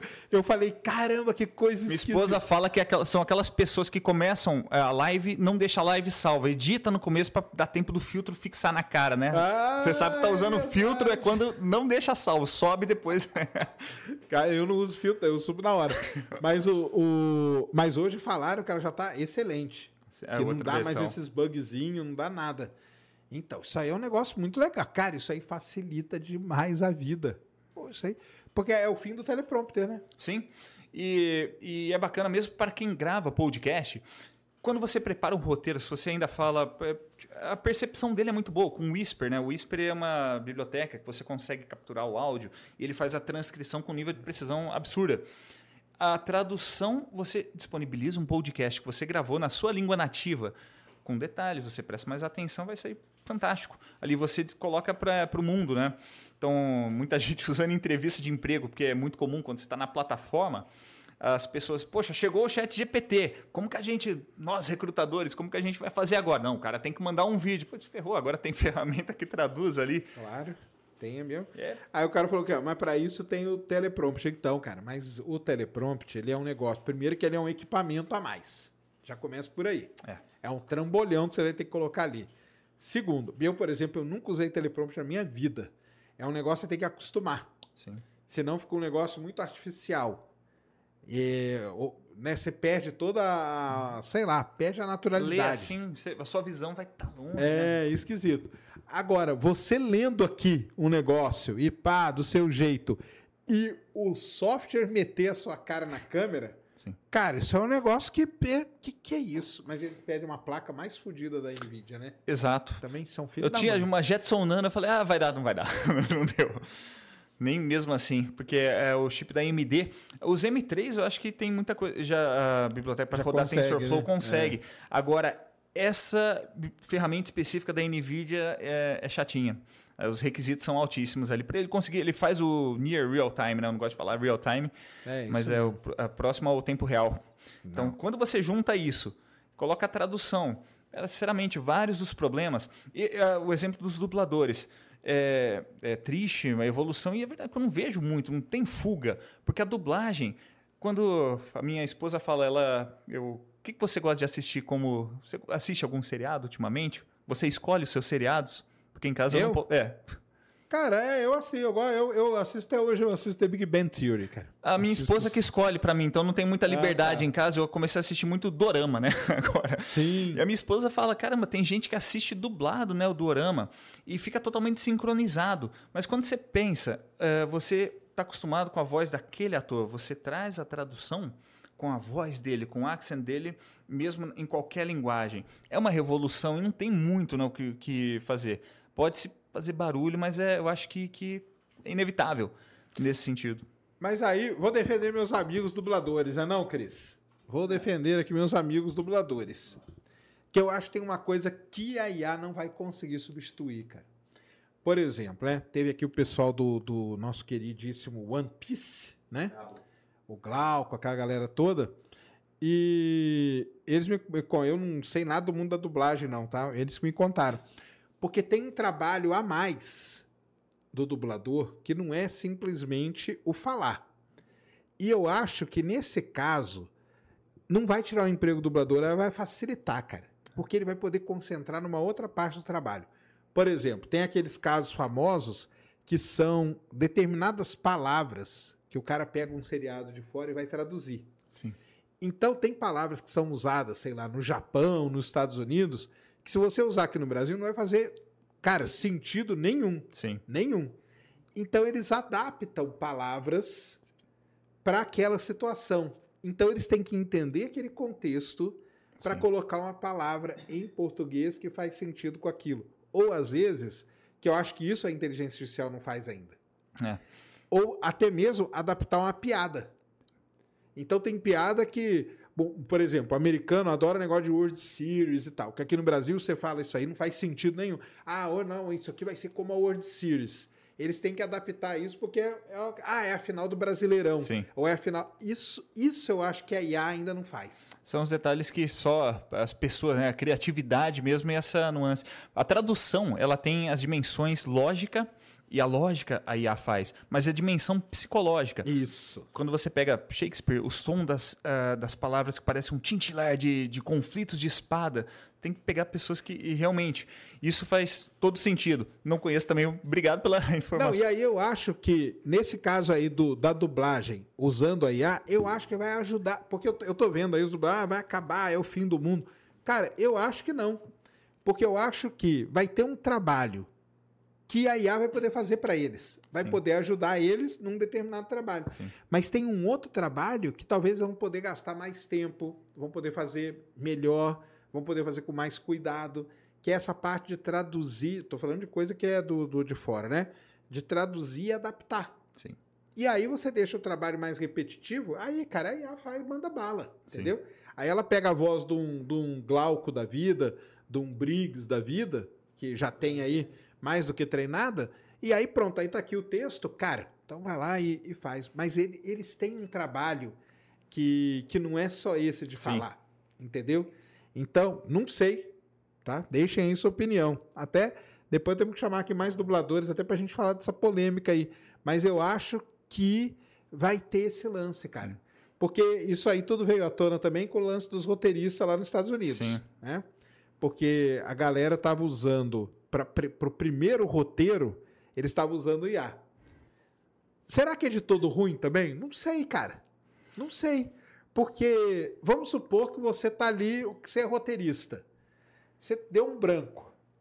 Cara, o que, que custa ele no chat GPT, né? Cara, eu quero fazer um filme assim, com um tema assim. Nós brincamos aqui, nós fizemos aqui um chat GPT, nós brincamos. E tal. E ele vai ali. Talvez você olhe para aquilo e fala, hum, caramba, tá aqui o que eu queria usar. Hum. Você não precisa pegar tudo 100% do que ele faz.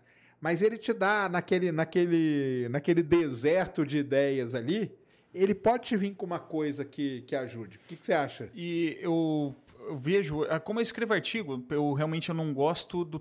Se eu abro o LinkedIn, muito engraçado, todo mundo, estou muito. É, como que é que as pessoas falam? É, com muito prazer, aquelas mesmas coisas, mesmos emojis no começo, todo e fica muito artificial eu ainda acho que as pessoas que elas botam a mão na massa, elas sempre vão acabar se destacando, não porque o algoritmo da plataforma, rede social vai regular, mas soa mais natural. Agora, é, a principal vantagem que eu vejo é você estruturar completamente com as frases que você quer e o fill the gaps, né? É fechar essas lacunas. Isso é um ganho de produtividade. A melhor, a maneira burra, burra de usar, para mim é, ah, faz tudo e fica artificial demais. Todo post é muito fácil. Você não consegue identificar facilmente quando tem uma legenda, uma descrição. Cara, fica artificial, não tem pessoalidade.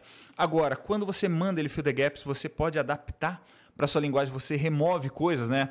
Uh, como que é? Se me dê mais tempo e eu tiro mais coisas. Quanto, é, é a arte de você ir tirando, adaptando claro. e dando essa pessoalidade. É um ganho de produtividade melhor. O que eu ganhei muita produtividade é na programação em si. Mas, mas aí eu queria até falar com você, porque na programação a gente já usa, que eu fa... que eu, o jeito certo, na verdade, de chamar para mim o chat GPT e essas coisas, é o jeito que a gente chama na programação, que é o Copilot. Sim. Na programação, eu, por exemplo, já uso o Copilot há muitos e muitos anos. Sim. Porque é um negócio que te ajuda pra caramba. Sim. Pô, cara, não sei como que escreve média em Python, entendeu? Pô, vai, ele faz para mim. Sim. Ah, e por isso agora eu sou um fudido na vida? Não, cara, o negócio tá ali, eu vou pensar no, na lógica, no negócio. É mais ou menos isso, né? O, totalmente. Quando você pega o Copilot, é, mesmo o Colab, o Colab, desculpa, o Jupyter Notebook, Sim. quando você começa a estruturar, você vai colocando comentários comentário, hashtag escreve. Agora uma função que ela vai receber um endereço da internet, um arquivo zip, ela vai colocar o TDQM para fazer uma barrinha de progresso, ela vai baixar para um diretório temporário, ela vai descompactar e salvar na pasta tal. Ele gera a função que eu preciso. Só que eu vou olhando e debugando, eu vou fazendo as alterações que eu quero. Mas de verdade, eu tem algumas pessoas que não, não acredito porque o programador de verdade, cara, é um ganho de produtividade muito grande. Se toda vez que eu for começar um, um dashboard no Streamlit, eu for começar aquela coisa básica, import, cara, eu falo, cria uma estrutura básica com sidebar, que tem os botões e tal, e eu coloco a lógica. Claro. Você faz o papel de um supervisor. Você tem um estagiário de luxo ali, é cara, isso. que nem é, reclama é, da hora. É exatamente isso que eu ia falar. Você tem um estagiário ali que está te ajudando. Porque o lance é esse. Talvez as pessoas estejam usando, lógico, pela facilidade porque o ChatGPT, para mim, cara, o grande lance dele é a facilidade. Sim. É isso que popularizou ele pra caramba. Sim. Eu dou o exemplo aqui do Stable Diffusion, por exemplo. Stable Diffusion é, é foda de usar. Sim. Porque você tem que conhecer vários parâmetros e parametrizar ele direito. O ChatGPT não, cara. Você pergunta um negócio para ele e sai respondendo. E ainda mais agora, né? Que você, ele gera a imagem ali dentro, ele pesquisa na internet, ele debuga código. Os aplicativos são uma sacada sensacional. Foi a crise, né? Na verdade, que, que demitiram Sam, os bastidores, ninguém pode isso. afirmar que conhece. É isso mesmo. Mas o, o lance é, é, é isso aí. A facilidade de usar. Mas a, a maneira correta para mim é usar ele como um copilot da vida, e em várias áreas. Sim. Entendeu? Em várias áreas. E as pessoas estão sendo filtradas, né, também, porque todo mundo sabe que aquilo foi gerado no chat GPT. Até petições, né? Pareceres de juízes que nem tirou o template ali, insira a informação aqui. Uh, é alguém para te auxiliar, você continua sendo especialista, você continua estudando, mas você foca a energia em estruturar o problema na engenharia do problema todo, né? Você Sim. age mais como um engenheiro, entenda o método de resolução de engenharia, né? Sim. Você foca no problema em si e você tem alguém que está ali é, te ajudando a debugar. É uma maravilha quando dá erro própria saída você já clica o botãozinho, puxa, ele fala, cara, deve ser isso, isso, isso, e ele altera para você. Tá. Você não passa mais noites procurando ponto. Tá Python não louco. tem ponto e vírgula. Achar, então, achar um ponto e vírgula perdido ali. Pô, quantas noites eu já passei? Cara, isso aí é, é, é- facilita demais. Eu, por isso que eu não sou. Eu sei que tem a galera do alarmismo. Eu não sou um cara alarmista não. nisso. Porque eu acho que. E também tem outra. Eu falo com o pessoal, cara. Eu, na minha tese de doutorado de 2007, já tinha inteligência artificial. Até hoje, cara, o mundo tá aí do mesmo jeito. Ninguém se revoltou e veio para cima. E uma coisa que a gente lembrou aqui do Kasparov lá com o Deep Blue, né? Esse agora, agora do ano retrasado, né, de outubro de 2022 para cá, que é quando teve essa, essa é uma nova mudança aí que está tendo, né? Sim, m- mais pela popularização Sim. de tudo, dessas ferramentas. sim. Isso, eu- isso eu acho interessante também. O Ian LeCun, ele é crítico ferrenho. Tem muitos alarmistas, até o é, um É, os caras que pesquisador da Google. bombardear lá o- os servidores para acabar com as IA, lembra disso? E também tinha um Elon Musk. Não, temos que parar, mas Parar. na verdade era para investir Ah, no não, dele. Aí ele é be- besta. Besta sou eu, cara. que Ele não tem nada de besta, né? É, mais uma para coleção, né? Já tivemos alarmismo de fim do mundo de um monte de coisa, né? Eu acredito que você tem muitas. Sim. Todo, pessoas- todo Já mês tem alguém aqui com aquele negócio. É, tem que trazer o chapéu de alumínio aí. Então, É, mas, mas, eu é- não acredito mesmo. Quando a gente vai vendo como é limitada a ferramenta, inclusive a AGI, AGI, a- uma inteligência artificial que vai fazer tudo, cara, tem muita limitação técnica. Quando você conhece o problema da alucinação dos modelos, como que do nada ele está respondendo coisa que não tem nada a ver, e você vai entender no design de uma aplicação, como que o prompt, o role, o papel, vai ver, a, a ferramenta tem muita limitação ainda. É que as pessoas, elas não tinham acesso. Quem usava o Engine antes, o DaVinci, o GPT-3, 3.5, que era só chamada via API, era uma outra coisa. Como agora você tem isso na internet, também deu margem para muita gente falar sem conhecer o lado técnico. São as pessoas que falam da eh, física quântica, né? energia quântica também. é isso, é isso. É, então, o 3, o 3 nós chegamos a usar aqui. E o 3 ele era chato, porque você tinha toda a parametrização ali do lado. O que os caras fizeram, na verdade? Aí foi a sacada do, do, do, do pessoal. Aí tem que tirar o chapéu mesmo pros caras da Sim. OpenAI, porque que eles fizeram, cara, foi deixar o negócio do que você está conversando mesmo. Sim. E aí uma criancinha de, de 10 anos e um senhorzinho de 120, cara, se viram com aquilo ali perfeitamente. Sim. E aí o cara faz pergunta ali, às vezes o cara tá, poxa, me fala aí quais são os restaurantes de comida japonesa, perto não sei da onde. Ele escreve ali e o negócio dá para ele. E a foto que você pode subir, tenho isso na geladeira, o que, que eu faço? né? É, que que eu receita, né? Sim. Ah, como que faz um ovo frito? Isso na minha época que eu me formei, na AFA, né? Eu saí para Natal, morando sozinho. Se ia tivesse salvar isso, minha vida, eu ia, ia ter salvar, economizado muito ali. É verdade, eu teria aprendido a cozinhar, quem sabe, porque eu não sei nem fazer um miojo. Olha que eu assisti o Jamie Oliver, o seriado, né? Eu falei, poxa, eu tenho que virar um chefe de cozinha. Eu vi que o buraco era mais embaixo. Não deu muito certo ali. Gastava muito ingrediente, não saiu as coisas. Mas teve essa época que eu queria virar um chefe de cozinha nas horas vagas ali. Tá vendo? Ó, o Felipe Silva mandou dezão aqui. Cê- não sei se você já usou, eu não usei ainda, mas ele tá falando assim, aquele Sapiens Chat, já usou ele? Que Não é usei Dizem ainda. que é a brasileira, né? Sim. Parece que está em busca da AGI. Andaram publicando coisas bem interessantes no LinkedIn. Os caras fizeram um trabalho diferenciado, estão superando as Big Techs na arquitetura. Eu não... Você sabe alguma coisa da, da Hum, Não, Chat? mas eu vou procurar saber. Realmente é interessante, tudo, principalmente tudo que é desenvolvido, né? Que tem é, lado nosso. Eu quero, sim, depois vou, vou procurar. Se ele puder até mandar referência aí, o nome, depois se eu Ah, é, manda aí pra gente aí no, no LinkedIn onde vai você viu. interessante aí. É. E valorizar, né? Claro. O AGI, para quem não sabe, a gente já falou aqui com o Álvaro, né? A inteligência artificial generaliz... ge- geral, né? Ou generalizada, que o pessoal chama. Que é aquela que pode vir aí com, com, com um método que eles estão implementando, que também é um método antigo, né? Que é o Key Learning. Sim. Que é um negócio também antiquíssimo, o pessoal usava, usava muito na, na minha área, usava isso demais.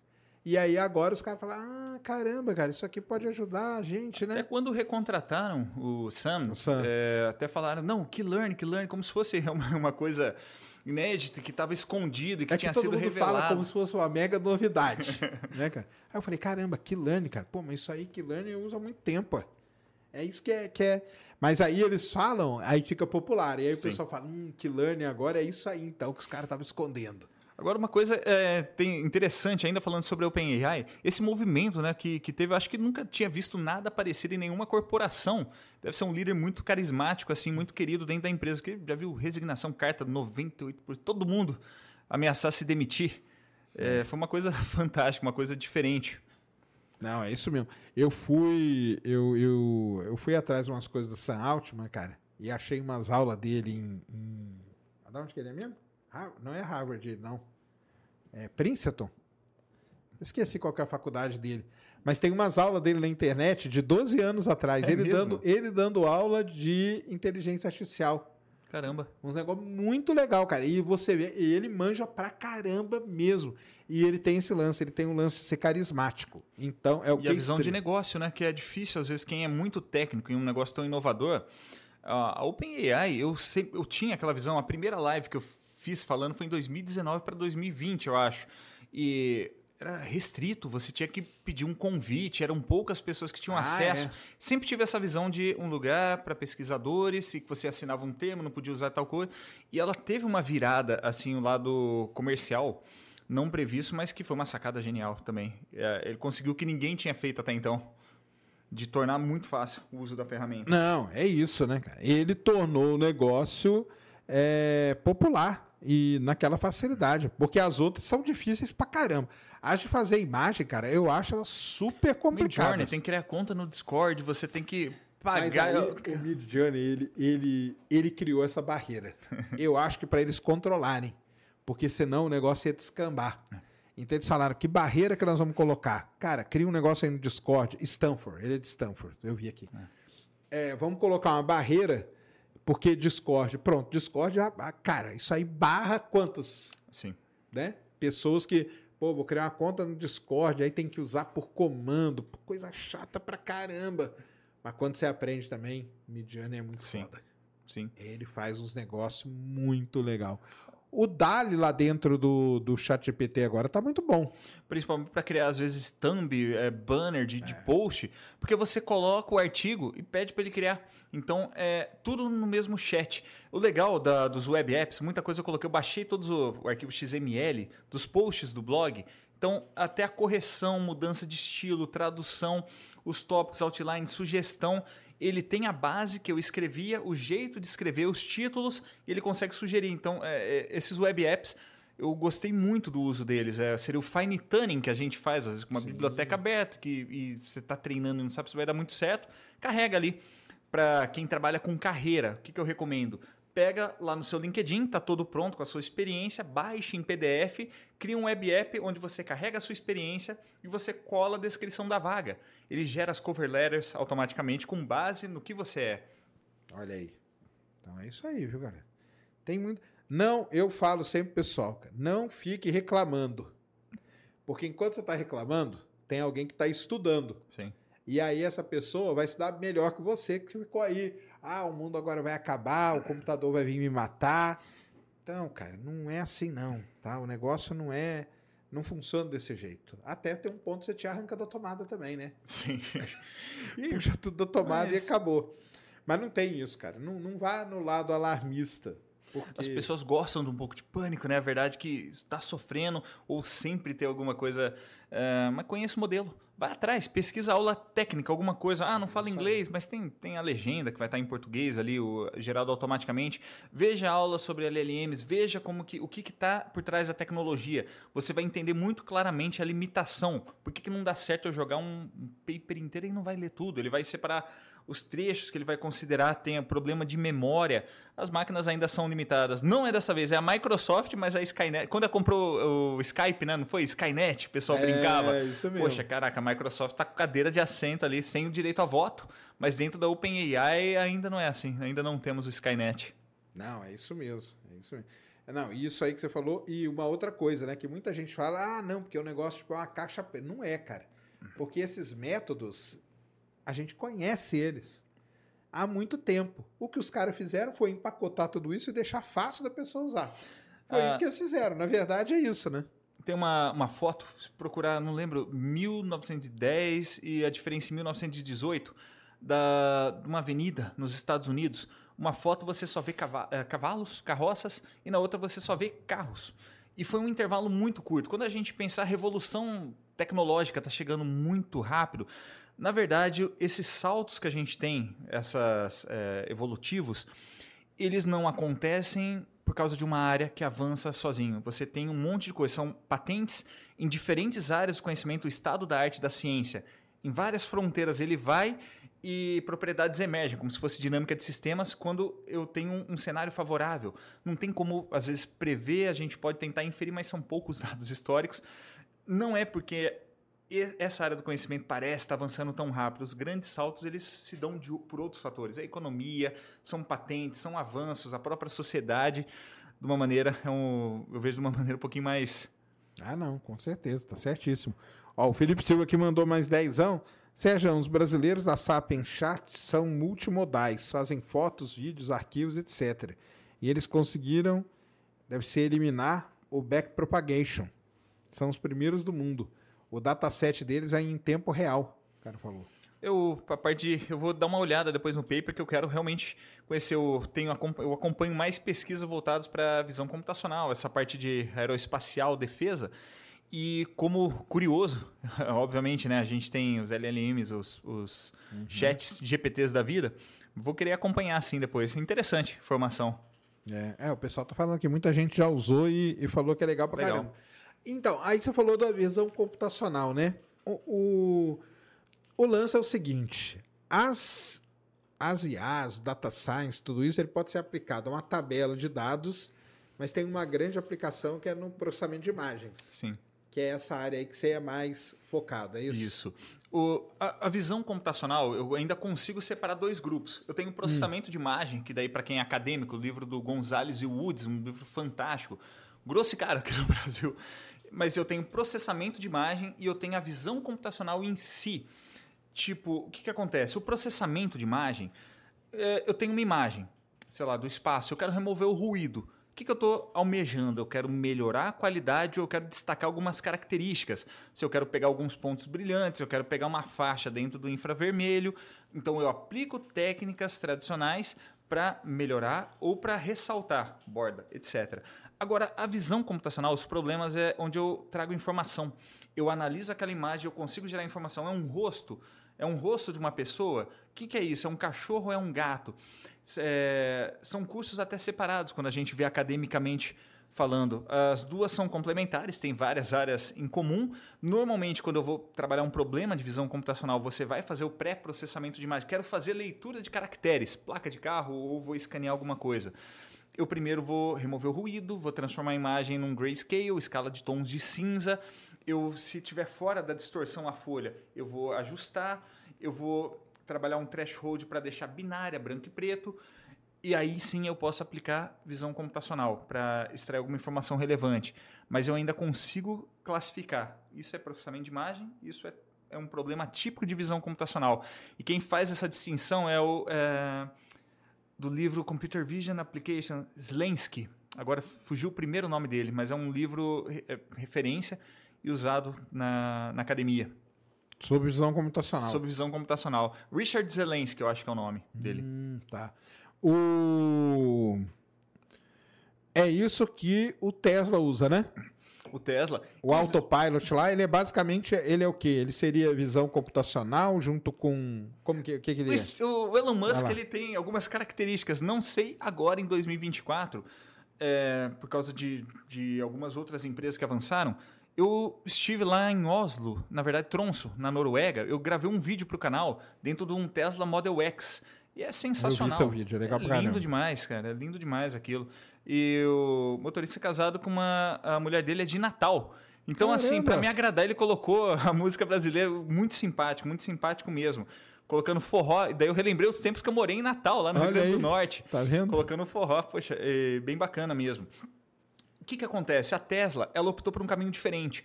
Todas as empresas, elas trabalharam com múltiplos sensores. Então, eu tenho câmeras óticas em... É, sei lá, no, no, no, carro da Google, que ela está treinando, o Waymo também, eu tenho LiDAR, eu tenho radar, eu tenho câmeras óticas com diferentes sensores e eu faço uma fusão de dados. A fusão dos sensores é uma outra área. Agora, o, o Elon Musk ele falou, eu não usaria LiDAR naquela época, nem que fosse de graça. Caramba, por quê? Porque ele é contra, não é somente o custo, mas ele acredita que é a melhor maneira de você trabalhar como os humanos veem. Então são oito câmeras, se eu não me engano, que tem os carros da Tesla e é puramente imagens óticas. O radar, ele é, ainda é afetado né, pela temperatura. Ah, É, temperatura não, desculpa, pela, sim. pelo clima, pela chuva. Então dava muitos alarmes. O, o LiDAR, ele é contra, mas foi abordagem. Tanto que as outras empresas, elas, de certa forma, assim, elas questionam, né? Ah, ridicularizaram na época, de certa forma. Mas eu digo, poxa, o homem merece um pouco de respeito, né? Eu acho. Ele, ele usa tudo câmera ótica, Tudo então? câmera ótica e todo o processamento foi é, o algoritmo de deep learning que ele foi treinado, inclusive a prototipação toda em Python, mas somente sensores ópticos. E, e é fantástico quando você vê, não tem outro sensor, somente câmeras óticas. E com isso ele consegue reconhecer carro, caminhão, moto. Tem um vídeo que eu vi agora, passando em frente a um cemitério, detectando umas pessoas. Não sei se o vídeo era montagem ou não. Alguém publicou é, agora no, no, no, no Hum. Twitter, aqueles vídeos que viralizam. Mas a, a inteligência da imagem é legal. Óbvio que sempre vão existir os casos que são extremos, outliers. No meio de uma estrada, colocaram uma carroça daquelas vitorianas, de época vitoriana. O algoritmo ficou confuso, ele não conseguia discernir. Mas é, até eu vejo as taxas de, de acidentes que tem são inferiores a de seres humanos. E muitas das vezes que eu vi, as pessoas, olha, o Tesla falhou. Cara, a gente não tem uma direção completamente autônoma ainda que, que você pode ir dormindo. O motorista ele tem que estar com a mão no volante e pronto para assumir em qualquer situação. Mas é, os acidentes que eu vi, boa parte deles foram causados por negligência do motorista, de não ter respeitado o aviso, aquele warning que tem, e várias situações onde ele é, elimina aquela situação de, de batida de maneira maestral, assim. Eu, eu acho sensacional. Uma vez eu fiz o curso da Udacity, um curso de carros autônomos para aprender um pouquinho, eu gostei bastante. Curso ele trabalhar com fusão de sensores, mas a parte ótica que eu dediquei um pouco mais, é muito legal, muito legal mesmo. E até o projeto da Udacity, eles colocam, depois é no simulador. Tem muita coisa que você pode fazer com o simulador da, da Unity. Olha aí, Real, os engines de games, você consegue programar e colocar neles depois. Entendi. E o, o. Eu vi um vídeo agora recente aí do, do, do Tesla pilotando, porque tem atualização também, né? Uma coisa que me falaram que é legal pra caramba no Tesla, nesses modelos, né, não sei se é uma atualização dos algoritmos e tal, é que ele aprende o seu jeito de dirigir. Sim. Isso foi o motorista lá, que eu, eu paguei o passeio, né? É um passeio turístico lá em Trons pelos fiordes noruegueses. Legal. com Tesla e ele falou que realmente, não só a posição, porque isso já existia, né? A posição do banco, posição do retrovisor, a altura, tudo mais, mas o jeito que você gosta de dirigir, ele consegue fazer esse fine tuning e é, é sensacional. É legal que os upgrades, você primeiro, você baixa o firmware quando tem atualização, Sim. mas se eu quiser um add-on, um, eu quero mais autonomia, ou eu quero mais velocidade, você ah, desbloqueia. Você põe uns plugins Você ali. pode, como você se fossem pode- uns plugins pra essas coisas. Isso, exatamente. Caramba. Ah, várias revisões, assim, você consegue mandar a partir da, dos dados, né, da telemetria do motor que está tá enviando, e ele consegue avaliar, mas é sensacional você poder comprar. E agora tem o, o Cybertruck, que teve o lançamento dele, chegou a ver o vídeo? Vi. Cara, que coisa linda. Minha esposa falou: Meu Deus, quem vai querer uma coisa feia? Eu falei: Meu Deus, não é possível. Como que tá vendo a beleza disso daqui? A hora que eu vi a barraca ali em cima, poxa, o pessoal acampando. É, de tem os, bala. os add-ons deles, são, são, são muitos, né? Nesse lance de carro, eu conto que o pessoal, eu fui, gravar com o Rubinho Barrichello, volta rápida. Sim. E eu fui no Tesla com ele e depois ele andou com três carros elétricos. O Tesla, o BMW, ele andou com o BYD, o chinês. E aí, olha só que coisa engraçada. É, eles não não desabilitaram o negócio lá. E o Rubinho anda igual piloto, né? Sim. Então, passando, tangenciando e tal. O computador detectou que era alguém com problema e segurou, cara. Ele não conseguia acelerar mais. Caramba. Isso aí é um negócio sensacional, porque ele deve imaginar, pô, ou a pessoa bêbada, por exemplo, começa a dirigir, trava a pessoa. Ou uma pessoa que passa mal dentro do carro. Sim. E ela começa a ter algum comportamento errado, o, a IA dele vai lá e trava ele, cara. Isso é um negócio sensacional, cara. E até os vídeos, né? Você chega para pegar o Uber, abre e carro automático também. É interessante essa parada quando a pessoa passa mal, algumas situações de não respeitar. É, eu, e, eu me amarro, amarro, muito nos carros da Tesla ali, especificamente. Mas você acha que o pessoal vai. Igual eu conversei com o Fernando aqui, do, do, do Aero, que agora está o lance dos Evetol, né? Que são aqueles. O drone, né? Um drone, não é um carro ah, com asa, é um drone que vai te levar e tal, né? Você tá ligado que, sim, é, sim. né? O Evetol, né? E ele é. Eles são autônomos, na verdade. Porque na, o grande. Ele me explicou aqui que o grande desafio hoje é você criar essa rede para que eles possam voar. Mas vai ter que ter um cara ali. Sim. Por dois motivos. Um, porque eu acho que até a legislação brasileira não permite que drones voem totalmente autônomos. Tem que ter um cara com controle Sim. na mão. E outra, né? Ninguém ia entrar. Quem que ia entrar no negócio sem ninguém, cara? Hã? Com certeza. Parou aqui, entra aí todo mundo. Como assim, cara? E quem que vai pilotar? Não, ninguém não, cara. É tudo por IA aqui. Cara, isso aí 16 um... anos Hã? voando, né? Conhecendo a malha aérea, e a gente aí? vê que tem muita limitação ainda, porque você interfere o tráfego aéreo de, de helicóptero 300 pés, é, região 300 ou 500 pés. A, a distanciamento você eu, eu, ainda vejo como uma coisa muito distante. É um passo né, que, que a gente dá de desenvolver um protótipo. Agora, você conseguir colocar isso daí para funcionar no cenário que a gente tem hoje, uh, a legislação aérea ela ainda é muito travada. E outra coisa, uh, você tem o drone, o drone autônomo, né, o veículo autônomo. E se precisar assumir, existe essa situação prevista? Pilotar não é uma coisa trivial. Você voar, ó, eu dei instrução para muitos cadetes. E a gente tinha uma compensação orgânica, né? Era o 20% a mais do salário porque a nossa vida estava em risco. E você pegava cada cara assim que não tinha noção alguma de, de profundidade. É, a cada dia a gente, eu brinco com a minha esposa, né? Eu saía para trabalhar, não sabia se ia voltar, porque era.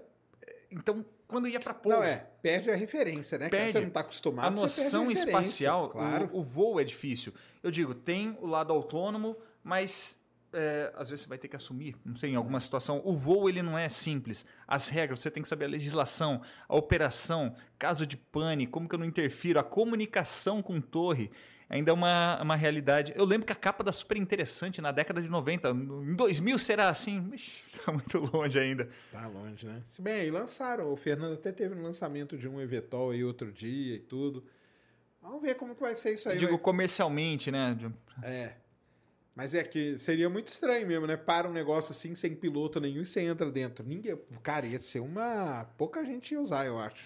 Acho que eu tenho esse viés de pilotagem ainda, mas conhecendo o lado prático da coisa. Quando a gente vê uh, o distanciamento entre aeronave, mil pés, para você reduzir para 500 pés, alguns lugares na Europa, como que eu reduzo? Porque o tráfego é intenso, você vai congestionando o tráfego aéreo. Claro. Você tem aeronaves com diferentes perfis de velocidade, desempenho, altitude, como que eu não conflito as regras relacionadas? Então é. Mas aí tudo isso aí são problemas ligados à visão computacional, né? O que? Do, no caso, o Até do, do Evetol, desses voos aí, vão o, ser isso ou não? O voos tem a parte de visão computacional, mas você tem sistema inercial, no caso da, é, da aeronave, monitoramento de parâmetros. O desconflito do tráfego aéreo, eu acredito que seja o principal. Quando você está voando, você falou que drone voar, eu não posso nem perder o visual, né? Contato visual com ele, ah, vou pela câmera do celular. Teoricamente você não pode, é, se você não tem habilitação específica para isso. Por quê? Onde, sei lá, vou lançar um foguete, aqui, fazer lá em casa. Cara, ali tem tráfego aéreo e às vezes é uma, é uma região que eu não tenho uma torre de controle. Como que eu sei que tem alguém voando ou não ali? Dentro de uma aeronave eu decolo, eu informo, tem a frequência, tem a fonia aberta, frequência livre, 1, 2, 3, 4, 5 é, eu tenho toda a fraseologia prevista. A questão é. Ah, não, vai ter que criar todo um negócio tem. novo, entendi. Vai ter que. É. É uma nova, nova vida, né? A gente acha que lá em cima ah, não tem nada, é um avião outro passando. Rapaz, quando você tem é, corredores ali, São Paulo, caramba. Rio, é muita coisa. E, e, se você sair um pouquinho, às vezes pegar mal tempo com cadete. Cadete você tem que deixar ele errar. Então, às vezes, ia como instrutor, era tandem, né? Na Celi, tandem no, no Tucano. E você vai vendo o cara saindo um pouco da rota. Se você, dependendo onde você está, a torre de controle sabe que a instrução ela até deixa errar um pouco. Imagina que tem cadete. Agora tem lugar que você toma chamada na hora ali. É, é, sei lá, cometa tal, alinhe, curva tanto, porque não pode sair nem um pouco. Se você muda o perfil de velocidade, você daqui a pouco vai conflitar. E quem está lá no controle do tráfego aéreo já está conseguindo ver tudo isso, porque ele recebe informação que tem a fusão de vários radares na região. Claro. E a esteira de turbulência, se passou um avião, eu não posso passar na mesma altura que ele passa até aquela turbulência normalizar. Eu não posso decolar se um, um avião de grande porte decolou ali. Tem toda essa. Não, tem toda uma complexidade aí muito grande, né? Muito grande. E nós estamos falando tudo isso aqui, aproveitar aqui, ó, esse momento, para falar o quê, cara? Vai lá na Alura, a Alura, a maior escola de tecnologia do Brasil, tá com 15% de desconto para você fazer sua inscrição. Você faz sua inscrição lá e você vai aprender Lá tem muito curso. Tem curso de Python, tem curso de. Acho que tem de SQL, tem cursos de. que mexe com BI. Até hoje. Hoje o pessoal tá até um outro nome, chama Power BI, né? AI generativa também tem lá muitos cursos bacanas que tá, tá em alta, né? Eu, tem também para é você é aprender. Então o lance é você aprender, cara. Por que, que você tem que aprender? Para não ficar aí maluco pensando que o mundo vai acabar amanhã, cara. Então vai lá, o QR Code está aí na tela, o Cris colocando. Link está aí na descrição. Vai lá, 15% de desconto. Aprenda com os caras, tem muito, tem uns instrutores muito legais. Eu já combinei, vou trazer alguns aqui para a gente trocar uma ideia quando estiverem aí em alguns momentos, porque vale muito a pena você aprender. No lance aí, o cara que quer aprender uma língua. Eu sei que você é o defensor do Python, né? No mundo aí. Você é quase embaixador, não, tô brincando. Mas pro, pro, o, o a, a, grande popularização. O Python a gente pode considerar que é a mais popular? Hoje sim. Popular Há dois anos, é, né? na verdade, no topo da, do, do ranking. Ah, eu já vi aquele gráfico lá que fica mudando, né? O Python assumiu mesmo. O né? Python assumiu, o ranking da I3E também, o Python popular ali, eu acho que. Mas será, cara, que o Python não pode ser igual a uma breve história do tempo? Python ele vem da década de 80, livro... né, na não, verdade. Não, vou por quê. muita gente comprou a breve história do tempo, mas muito pouca gente leu. Sim. Ele é considerado o livro mais vendido, menos lido. Será que não tem muita gente que baixou o Python no hype e não usou? Como que é? Quando você pega, por exemplo, para filtrar, ou você pega nos repositórios do GitHub, a pessoa é, acaba ninguém baixa, né, por acaso. Ah, vou, pelo menos a pessoa começou a fazer algum curso e viu ali, mas a quantidade de projetos que estão nos repositórios e também filtrar por vaga. Você entra num, ah, sei lá, no LinkedIn Jobs. Não, mas aí tudo aí eu até entendo. Mas vai lá. Sim. É, as vagas, quando, poxa, eu quero trabalhar com isso. O que, que as empresas estão pedindo? Vou ter setores, obviamente, que eles vão ter linguagens específicas. E aqui eu estou é, falando uma pessoa que não sabe nada. Poxa, eu não sei nem o que eu quero fazer, né? Eu sei que eu quero aprender alguma linguagem. O Python, ele, ele tem mais demanda. Quando você olha nos próprios requisitos da vaga. Então, é, em pesquisas científicas, antes você não via o Python como você tem hoje. O Python ele ainda estava um pouco ausente, até mesmo na época que eu estava no ITA. No IAV você via o pessoal com C++. Uh, engenharia da computação, sim, C++, mas eu digo, os cursos é, soltos, sim. os professores eles tendiam a usar mais o R pelas bibliotecas estatísticas e tudo mais. A verdade é que a comunidade do Python. Qual que é, é a grande virada aí que você acha para o Python assumir essa liderança aí? Ah, eu vejo os na, do lado do machine learning. Você tem o TensorFlow, o PyTorch que eles ganharam. Você, antes tinha o Café, você tinha Darknet, se eu não me engano o nome. Uh, Darknet, na verdade, você usa até hoje alguns pesos treinados. É as bibliotecas. Então. As bibliotecas. E também, é, se eu quero fazer um sistema web, eu tenho Django, eu tenho Flask, é muito fácil. A popularização, eu não quero virar um desenvolvedor web, mas eu quero fazer um dashboard, eu quero fazer um site para minha empresa onde eu vou mostrar alguma coisa no telão. Eu tenho o Streamlit. Então, eu consigo fazer várias coisas, consigo criar uma API, consigo criar um sistema complexo, escalável. Uh, o, site, o gerenciador de conteúdo da NASA, se eu não me engano, ele usa o Django no back-end dele, uh, o YouTube para algumas coisas. O Python ele está presente nas grandes empresas e aquela questão é maturidade. Eu faço um paralelo quando você olha hoje o que é desenvolvido na academia e o que é usado na indústria. Você tem uma distância de cinco anos. Então é o tempo de maturidade. Uhum. E eu acredito que o Python ele foi testado e validado em combate e você vê muitos nomes surgindo por aí. Vai substituir o Python? Eu não vi nada nesse sentido para o que o Python faz hoje. Só que eu também digo, acompanhe. O problema é a pessoa que aprende uma única linguagem e para de acompanhar, para de se atualizar. Normalmente é quando a pessoa arranja um emprego, daí fica desatualizada no próprio emprego. A pessoa consegue identificar. E você nunca vai tender a programar só em uma linguagem. Hoje, Machine Learning e Data Science é Python.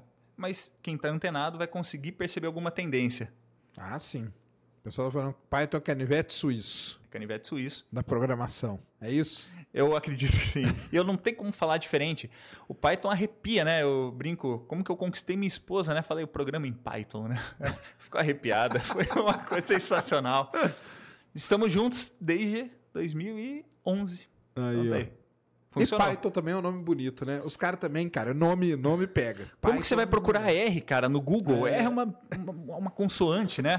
E MATLAB é caro. Ah, O que sobrou pra mim na época foi assim. É, foi o assim MATLAB, o o. MATLAB eu, o, é igual a gente falou no começo, né? As bibliotecas do MATLAB elas são muito boas também. Sim. Os toolkit lá, que ele tem um monte de coisa prontinha. De, de simulação e de várias coisas que é muito bom, cara. É muito.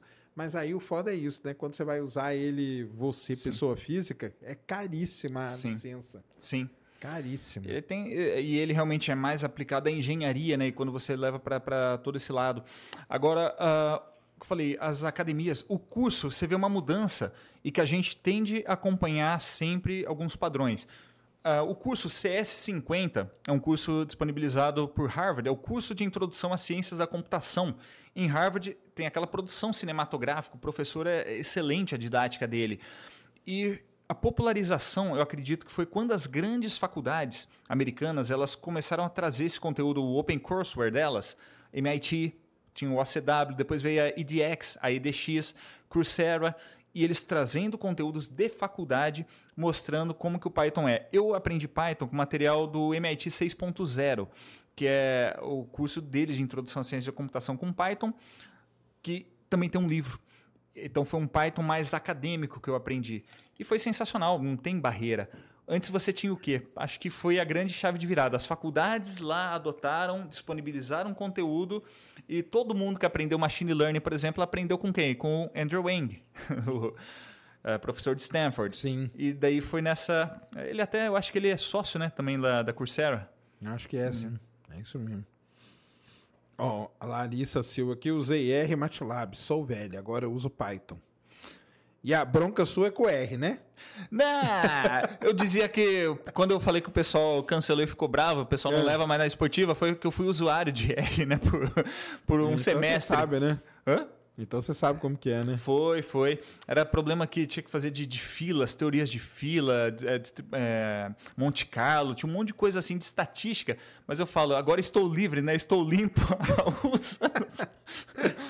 Ri muito, né? Daqui a É. pouco eu vi meu nome sendo citado. Ó, o Jean Rodrigues aqui falou um negócio que é legal. ó. É, eu tenho 47 anos, falando que a programação ela tem várias ondas, né? Então já teve o Basic, depois o C, C++, agora Python. Tem uma que é muito legal, cara, que eu cheguei a programar, que é a Delphi, né? Lembra Delphi. disso aí? Eu lembro dos livros, assim, ainda. Então, eu tinha a Bíblia do Delphi. Andava com esse livro debaixo do braço. Caramba. Era um livrão desse tamanho, assim, cara. E aí, pra mim, ela sumiu. Só que aí depois um dos alunos meus lá veio falar que não, cara, que as empresas usam. Olha. Tem muito sistema em empresa hoje que é feito em Delphi. Eu não sabia disso, não. cara. Tem algumas linguagens que a estrutura da empresa está tão amparada. É aquela, aquele meme que você tem uma sacada é. em cima de um canto. É verdade. que é melhor deixar que é, é COBOL, exatamente. Porque. Mas eu lembro que o Delphi, na época, ele era uma moda, cara. Ele era uma moda. Lembro que meus pais, para os meus pais terem comprado o livro, estava lá em casa, época do Windows 3.11, 3.1, depois 3.1, tinha um 386, 286 e 386. Lembro que foi- eu tive que comprar 4 megas de memória RAM para conseguir rodar SimCity 2000 no computador. Nossa, foi um sucesso quando eu vi. Mas eu lembro que meus pais compraram, e para eles terem comprado é que foi tão. é, tipo, tem que aprender a fazer isso, porque só quem sabe programar vai ter futuro, e eles foram nessa, nessa hype. Olha aí, tá vendo? Agora, um livro bom. Na época, quando eu, quando eu aprendi a programar, não tinha essas bibliotecas todas. Mas tinha um livro muito legal, recomendo a todos, chama Numerical Recipes. Conhece esse livro? Não. Ele tem várias cores, porque ele tem o Numerical Recipes em C, em C++ Ah, e tal. Que, na verdade, eram as bibliotecas Olha que você só. tem hoje. Olha só. Então ele tinha ali, ah, como que faz um, Monte Carlo? Aí ele tinha o código. O foda é que você tinha que copiar aquilo, né? Mas São os exercícios que normalmente agora pedem em entrevista de emprego, né? Como que você faz o alg- algoritmo guloso, como que você ordena, faz ordenação. Isso, A gente exatamente. pensa, hoje é fácil. Antes você tinha, você não tinha string, você tinha que montar um vetor de caracteres, né, em. C mesmo. Isso aí, isso mesmo. Ó, o Marcos Passo falou aqui, ó. Eu programo em Delphi, tem muitas empresas. Então, o que me falaram é isso, que muitos sistemas de empresas são feitos em Delphi. Eu falei, caramba, cara. Pra mim era um negócio que tinha uma onda, sabe? Sim. Você acha que o Python é uma onda ou não? Ah, quando ele fala que tem empresa e é legal, porque quando você é um programador dessa, você pega as oportunidades, essas empresas, o custo talvez para elas e o risco de substituir é grande. É isso, né? Você não vai mudar uma arquitetura até quando, eh, pensa, algumas agências do Banco do Brasil, naquele lugar que a internet é muito ruim, muito lenta. Você tem aquela estrutura em COBOL, não sei exatamente o que, que usa, mas que vai mandar o que é necessário e vai ser rápida. Você não tem que mudar porque uma outra linguagem chegou. O que, que eu acho? Quem está prestando serviço para essas empresas é, tem um nicho de mercado, obviamente. Quanto menos programadores você tem e tem empresas de setores críticos que usam aquela linguagem, você também tem uma vantagem estratégica porque você é, tem uma, uma, demanda e tem poucos profissionais. Seu preço também é alto. Mas eu nunca gosto dessa ideia de ficar preso em uma única linguagem. Quando eu aprendi primeiro Python, depois eu fui aprender o C++ para embarcar, foi até na época do IAV. É, depois mexendo com Arduino, aprendi C, no ITA, R. Não que você fica fluente em todas, mas eu também não gosto de fechar o escopo. Quando eu falo Python, como linguagem inicial é para quem está saindo do zero, que vai te dar mais chances até de conhecer. Porque você acha que a curva de aprendizado dele ah, é, é, melhor, né? É muito, é, é muito rápida. amigável. Sim, o o Java mesmo é muito verboso, né? Quando você o C++, é, o Python ele te dá boas práticas. Eu gosto dele por causa da indentação. Poxa, o código fica bonito. Eu peguei alguns códigos em C++, como não tem indentação, ele compila, ele, ele ignora o restante, eu não tinha como ler o código. O bom de aprender Python primeiro é que seu código ele fica bem estruturado, bem legível e você consegue evoluir. O Python ele é bom. Até foi. Se eu tivesse tentado aprender C primeiro, cara, noção de, de, de garbage, de ponteiro, alocação de memória, memória dinâmica, tudo isso é muito difícil. Até para quem entrava nos cursos antes, pô, C ponteiro, cara, o que é ponteiro? Agora o Python, você chama o método len length para ver o, o, comprimento. Cara, mas o que, que é isso? Depois você vai aprender o que está por trás. Mas quando você já tem uma experiência, eu acho uhum. que o Python ele te dá um alto nível e já te dá o resultado. Agora, as outras linguagens, às vezes você não vê aquele resultado imediato. Isso, isso vai te frustrando, né? Cara? Vai frustrando, é principalmente para se você não está fazendo uma quando você está fazendo uma matéria de faculdade que você tem que passar na prova e você Aí tem que bem, né? é diferente. Agora tenta fazer sozinho um monte de aula de, sei lá, C++ que você não tem um programa. Agora o Python, com poucas linhas, você constrói um dashboard bonito. Cara, com, com material, com os, as cores é, atualizadas, assim, que, poxa, que aplicação bonita, cara, que gráfico bonito. Uh, isso não acontece com outras linguagens. Então, tem o lado motivacional de você, poxa, mãe, eu fiz um dashboard em Python, acessa, a daí você descobre que está na sua máquina local mas você fez uma, um resultado, uma análise de dados em cima de um dataset real, outra linguagem, o que, que você fez? Eu compilei para ver se o número é par ou ímpar. Não é tão emocionante assim. Sim, é verdade. Isso aí motiva a pessoa a ir aprendendo cada vez na mais. Na faculdade é diferente, agora sozinho tá. é, é, bom ter a visão do que do qual que é o entregável, né? Uhum. Ó, o Felipe aqui, o Rodrigues aqui tá falando aqui umas coisas muito legal, ó ele falou aqui o seguinte, cara. Basic. Eu aprendi a programar em Basic, na verdade. Lá tá, nossa senhora. Ah, ele perguntou qual que é a próxima linguagem. Qual linguagem que vai nos levar para Marte?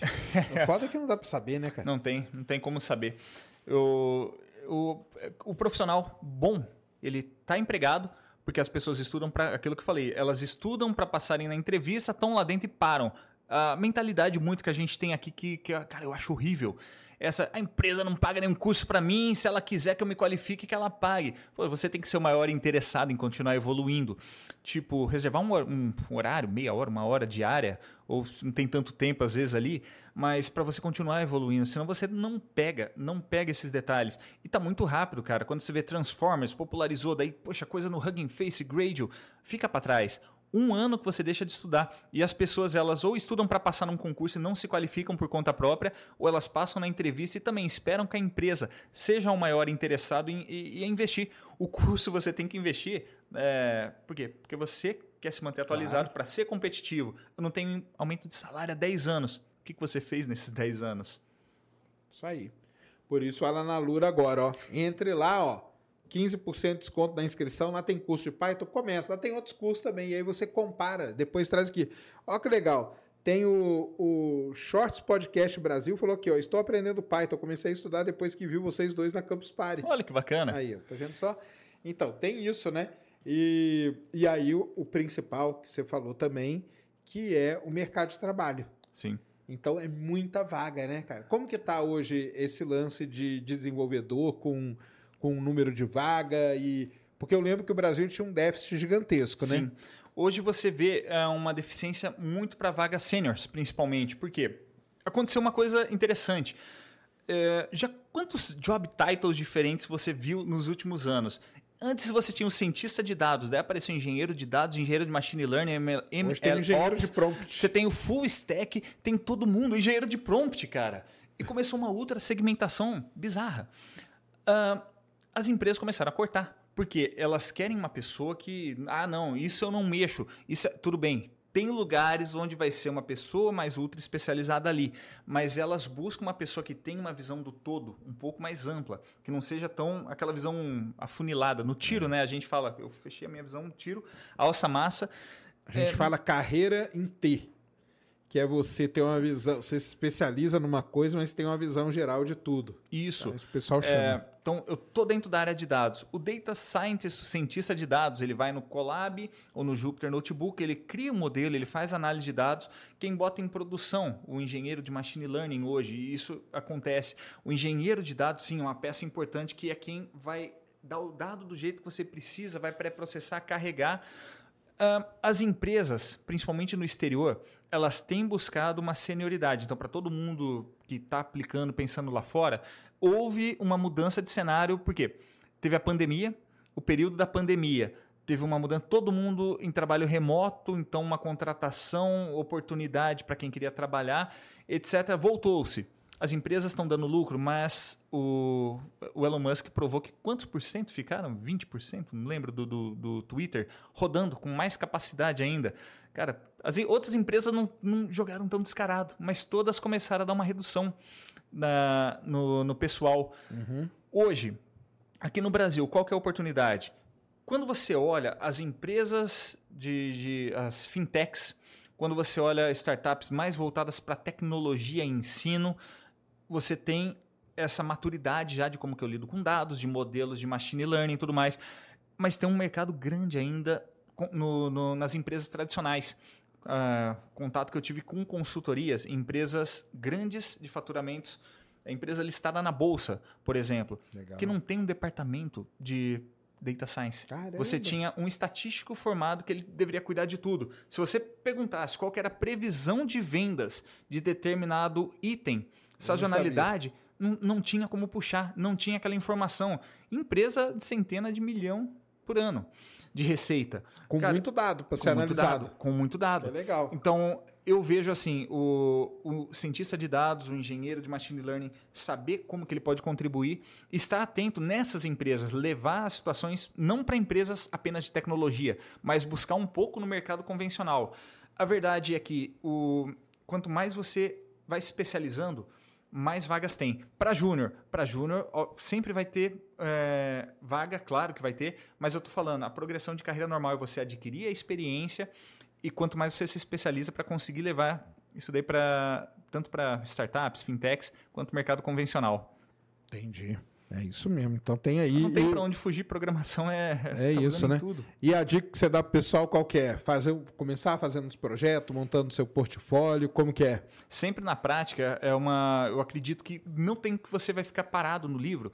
Se todo projeto que você faz, alguns livros que, que eu recomendo, Hands-on with. É, tem a tradução dele agora, mãos, não lembro como que é exatamente, mas é o Hands-on, é do Aurelian Geron, não sei como se pronuncia o nome do autor, mas Hands-on with Scikit-Learning, Keras and TensorFlow. É um livro fantástico para quem está começando e outro é Deep Learning with Python. Então, são dois livros que são práticos. O que, que acontece? Independente do curso que você faça, independente do livro que você está é, tá trabalhando, cara, não faça isso na sua máquina. Eu gosto de otimizar. A minha dica é otimize o tempo em que sentido? Esse livro tem um projeto, o Hands-on. Cara, a partir do capítulo 2, é um projeto end-to-end, do começo ao fim, fazer previsão de, é, de, de, do mercado imobiliário. É, você pega aquele dataset, você aprende a construir, você publica. Então tem que ter repositório desde o começo. Muitas empresas, elas até às vezes bypassam aquela entrevista técnica quando vê que um portfólio ele é bem feito. Caramba, Porque, é mesmo? E quanto mais completo, o que, que eu digo? Quando é uma pessoa com mais experiência, você busca, em vez de fazer vários projetos, cada curso um projeto, cara, faça um projeto completo, por exemplo. Pega do início ao fim, né? Do início ao fim. Mas o que, que seria um projeto completo? Pega o dataset de táxis da cidade de Nova York, série temporal, para prever a demanda, poxa, da próxima hora. Porque pensando no operações da empresa, do Uber, do serviço de sharing, eu vou conseguir uma promoção para o motorista. Para quem for para essa região, vai ganhar um dólar a mais, dois dólares a mais que eu consigo alocar. Mas é um projeto onde eu faço a extração do dado, que eu baixo ele, eu faço análise, eu construo um modelo, eu faço um deploy, um dashboard, um back-end, uma retroalimentação direto, GitHub Actions. Quanto mais experiência, mais focado em um projeto complexo uhum. do começo até o final. Para quem está começando, tudo que você estuda, todo tutorial que você faz, publique. E Legal. esteja ativo no LinkedIn, não é virar influenciador, não é virar top voice, é demonstrar o conhecimento. Quem é visto é lembrado. Então você quer ah, ser... isso que eu falo. Isso aí eu já falei pro pessoal para criar sua conta no LinkedIn, cara. Porque se você quer emprego e tudo, tá lá, né? Tem muita empresa. É a principal rede social de todas. O Instagram, quando a gente olha, o Instagram ele é muito popular no Brasil. O americano para venda ele não usa tanto o Instagram, né? Você vê grandes nomes, né? Peter McKay, que eu falei na fotografia, não é o principal meio de comunicação. O principal não meio é, dele é, é, o YouTube. É o YouTube, né? É o YouTube. Ele é, tá bem parado, né? Ele tá, tá. Eu acho que chegou aquele ponto, produziu tanto conteúdo. Mas os grandes nomes de machine learning, data science, eles não estão no Instagram. Eu falo uma característica assim, é legal para quem trabalha com vendas, é legal para divulgar assim. Agora profissionalmente, é LinkedIn. Você criar um blog dá um pouco mais de trabalho, mas é, é uma evolução. Ou uma newsletter, que agora o LinkedIn ela tem essa opção. Mas o básico do tudo, vamos lá. Uma única coisa, the one thing. Cara, um perfil bem feito. Em inglês, por favor.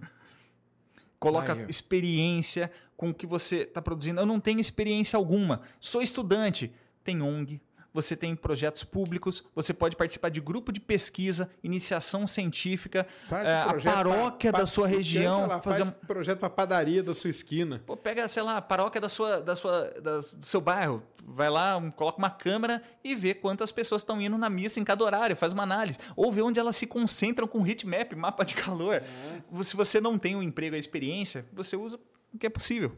É isso mesmo. Tem que ter essa. Então, crie Primeira dica de todos aí, você que está interessado, crie sua conta no LinkedIn aí, já pode seguir nós dois lá, entendeu? Eu não tenho muita coisa de programação lá não, tem muita coisa de petróleo, se quiser. Mas é fundamental, né? Então, Sim. e publique tudo lá. Você pode ir publicando lá também, né? Tudo pode. Você fazendo, seus projetinhos e tudo. E ranqueia no Google, inclusive. Tem uma coisa interessante, porque uh, artigo, o que, que acontece? É uma maneira de você demonstrar conhecimento. Quando eu comecei a escrever, tem acho que uns 70 artigos no, no blog do Sigmoidal hoje. A gente demora, mas cada artigo é um trabalho, porque conceitos que você acha que você sabia, numa aula, eu assisti a aula, estou executando o código. Sei lá, vou dar um exemplo, visão computacional, vou fazer o sistema de coordenadas do plano é, tridimensional, coordenada do mundo para coordenada da câmera. Vou, cara, beleza, uma coisa é eu fazer o código. Putz, agora eu tenho que explicar como que eu faço isso com a álgebra, com, com como que eu explico direito? Você vai ter que estudar mais e você vai absorver esse conceito. É, mas vale a pena, não, não existe atalho, a verdade é isso. Cursos que vão falar, ah, três meses. Não, não existe, cara. Existe trabalho longo que você constrói a sua carreira. É o seu branding. Uma empresa ela não para de fazer propaganda porque ela está no top one. Você não vai ver a Coca-Cola deixando de fazer a propaganda do urso. Não vai, de maneira alguma. Você é o seu branding e as pessoas, às vezes, elas esquecem quem está bem e está estável quando é demitida e vê que, poxa, não tem nada. É um trabalho mais demorado. Então continue, porque você não é empresa e você é, também não é estático. Mas se você está trabalhando dinamicamente, cara, é, é, um capital social que você tem uma, uma autoridade perante a, a comunidade. Por menor que você ache, ninguém está lendo meu artigo, mas ele está lá publicado para um dia que um recrutador entrar, ele vai ver que tem uma demonstração do conhecimento. Com certeza. Aí, o Jean Rodrigues aqui, ó, aí eu já discordo de você, cara. Ele falou o seguinte, ó. Não existe isso, tem que ter QI. Mas é aí que eu acho que está a grande mudança. Com esse lance do LinkedIn e de você poder aprender e tal, não tem, porque ele fala aqui que ele fez, estudou no Senac e tal, e até hoje não teve oportunidade. Cara, mas você tem o seu LinkedIn bonitinho? Você publicou lá as coisas que você fez? Talvez está faltando isso também, né, cara? Eu acho que hoje já não tem mais isso por, por conta dessa, dessa situação aí. Você faz, uhum. você faz um projeto, você tem muito. Hoje tem uma grande vantagem, tem muito dado real de Sim. qualquer área que você Sim. quiser. Sim. Área médica, área de astronomia. Qualidade do ar em São Paulo, Araraquara, eu vou ter esses dados disponíveis, vou fazer um modelo que prevê a qualidade do ar amanhã. Exatamente. Você entra no NOAA lá, você tem dados climáticos, se você quiser. Então, dado tem pra caramba para você mexer com coisa real e fazer. E quem sabe você também depois acaba competindo aí nessas competições aí que eu trouxe que o pessoal que desses hackathons, isso é importante também, né? Sim, sim. Mário Filho mesmo, né, o que, que a gente tem aqui no Brasil, Kegel, é, esqueci qual o job title, o job title, é, as categorias, porque competidores do Kaggle, eles se especializam em competição. Ah, sim. E é uma maneira de você adquirir, sim. Claro. O Jeremy Howard, que foi o CEO do Kaggle, ele era competidor, ele esteve no topo do ranking. O Mário a competição, Filho... na verdade, está resolvendo problemas reais ali. Exato. E é isso que o pessoal a quer Boeing saber, né? colocou uma competição para detecção de navio a partir de imagem de satélites. Ali, então, são dados reais de satélites e que pagava, sei lá, 60 mil dólares. Eu nem estou falando para ganhar a competição em si, mas você começa a ranquear quanto mais você participa. E muitas empresas, principalmente lá fora, elas vão utilizar isso daí como uma. Bom, se eu não tenho experiência de mercado, cara, não tenho que inventar. Ah, eu não tenho uma faculdade. Faculdade tem peso? Pode ser que sim, pode ser que não. Mas se você às vezes não tem um diploma de faculdade para poder. Você tem que lutar com as armas que você tem. Cada pessoa tem uma estratégia. Hoje, qual é o cenário seu? Então, competição é uma maneira. Criar um blog é uma outra maneira de ganhar autoridade. E autoridade, é, o sentido da palavra é a percepção que a outra pessoa tem do conhecimento que você detém. Isso aí. Então, Rodrigo, você quer aí, ó, uma, uma dica principal. Crie lá sua conta no LinkedIn agora. Já siga a gente lá. Tudo que você for fazendo, publique por uma. Ah, é um estudo, é uma coisa tal. Publica, joga lá. Porque os caras olham. É isso que é a mudança hoje. Sim, eu fui convidado para Campus olha... Party por causa de um post, assim, para palestra lá. Então, são... Tá vendo? Então não, não, não teve QI, não teve nada. Ó, o Rony Mazer, o CEO da Reserva. Eu, ó, nada a ver, eu não conhecia ele, nunca tinha falado com ele. O que, que eu fiz? Eu comprei o livro Rebeldes Tem Asa na época, porque o, no, o case dele no meu sucesso.com foi um case que na época eu e minha esposa, eu estava no Rio de Janeiro, estava fazendo uma pós-graduação pela Força Aérea, né, em gestão de projetos. Chegava em casa, a nossa diversão era ver algumas histórias assim. E o Rony, ele é muito, é, ele transmite aquela energia toda, aquela empolgação. E eu gostei muito. Eu comprei o livro dele, fui na loja da reserva, comprei a camisa e, e já peguei o livro também. Bacana, li o livro, o que, que eu pensei? Cara, o que, que eu posso fazer? Um projetinho. Daí eu peguei uma cópia digital pirata, sendo que eu tinha comprado a versão oficial, né? Mas para fazer um projeto. O que, que era o projeto? Eu peguei o livro em PDF, extraí as palavras e eu comecei a fazer análise usando o processamento natural de linguagem. Então montei, inclusive, coisa visual. Eu falo, visual impacta, cara, porque o ser humano é, é, é claro. é emocional primeiro. A nuvem de palavras era aquele pica-pau da reserva que tinha. Então eu coloquei ele em degradê com as cores assim, ficou as palavras mais usadas. eu peguei o ah, post legal. dele que ele estava no Instagram. Vamos analisar os posts desde que ele criou a conta e ver qual que é o que ele estava mais feliz e o que ele estava mais, putz, sei lá, mais bravo. O mais feliz era uma declaração de amor para a esposa e o mais puto era uh, alguma coisa, não lembro exatamente qual que era, tá no blog. E eu fiz isso, o que, que aconteceu? Alguém que trabalhava na empresa mandou para ele, ele, caraca, não, pega o telefone da minha da secretária, marca uma reunião. Acabei conversando com ele, com o Zé Alberto, que era o sócio. Legal, e não foi indicação, foi um projeto que chamou atenção. Então, foi planejado? Não, não foi. Mas o fato de você estar tá publicando, cara, um projeto, não tinha dado, não tinha o que fazer. Peguei o livro dele, análise de palavras. análise de sentimentos usando a API do Google. Tá vendo? É, o Arthur Ribeiro acabou, acabou de dar uma, uma dica aqui, ó. A galera que está querendo entrar no mercado de trabalho, a Globo abriu vagas de estágio para 2024, vagas na área de dev. Legal. Mas aí aonde você fica sabendo disso? No LinkedIn. Sim. Então, crie sua conta no LinkedIn, cara. É o único lugar que você vai conseguir se aproximar, falar às vezes com CTO, CMO, CIO. Uh, é a maneira.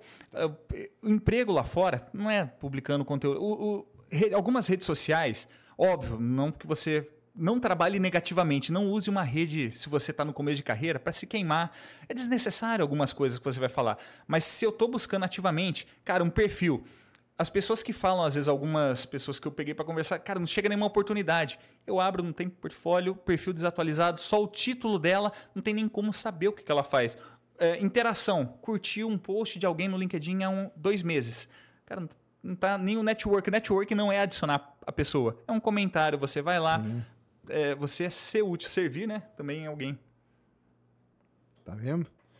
Então, eu pelo LinkedIn, por exemplo, eu conversei com o Tori Bruno, cara, que é o CEO da ULA, da ULA, lá a, a empresa de foguete dos Estados Unidos. Na época eu queria ir lá para visitar, quando em 2020 lançaram o Perseverance para Marte. Sim. Eu tinha falado com ele pelo LinkedIn e ele me respondeu.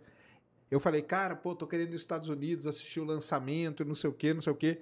Ele me deu o telefone e falou assim: vem, eu vou te levar lá no foguete para você visitar o foguete antes e tudo mais. Qual foi o grande problema? Quando eu ia comprar passagem, estourou a pandemia. E aí fiquei para trás, entendeu? Mas tudo pelo LinkedIn. Então você consegue é, fazer tudo isso. Aí o, o Carlos também tem o curso dele, né? E eu tenho meu curso também. Aliás, o Carlos dá aula lá na minha, na minha, na minha pós de Data turma Science. sensacional. Aí. Tá, a turma toda lá. A Rose aqui, ó, falou assim, ó, graças à aula do Carlos eu vou para a IBM. Tá Olha vendo que só? bacana. Então, é isso aí, ó. Não tem essa, cara. Não tem essa. Você tem duas escolhas. Você pode ficar reclamando, pode ficar. Não tem problema nenhum, cara. Mas você pode ir fazendo as coisas, cara, que vai dar certo. E você não está fazendo, vai ter alguém que vai estar tá fazendo. Exatamente. Eu estava até procurando um post aqui. Interessante, eu, eu fiz uma postagem de uma aplicação aeroespacial. Quem curtiu a postagem lá no LinkedIn foi esse daqui que foi o, o, o nono chefe da NASA. Que está aí.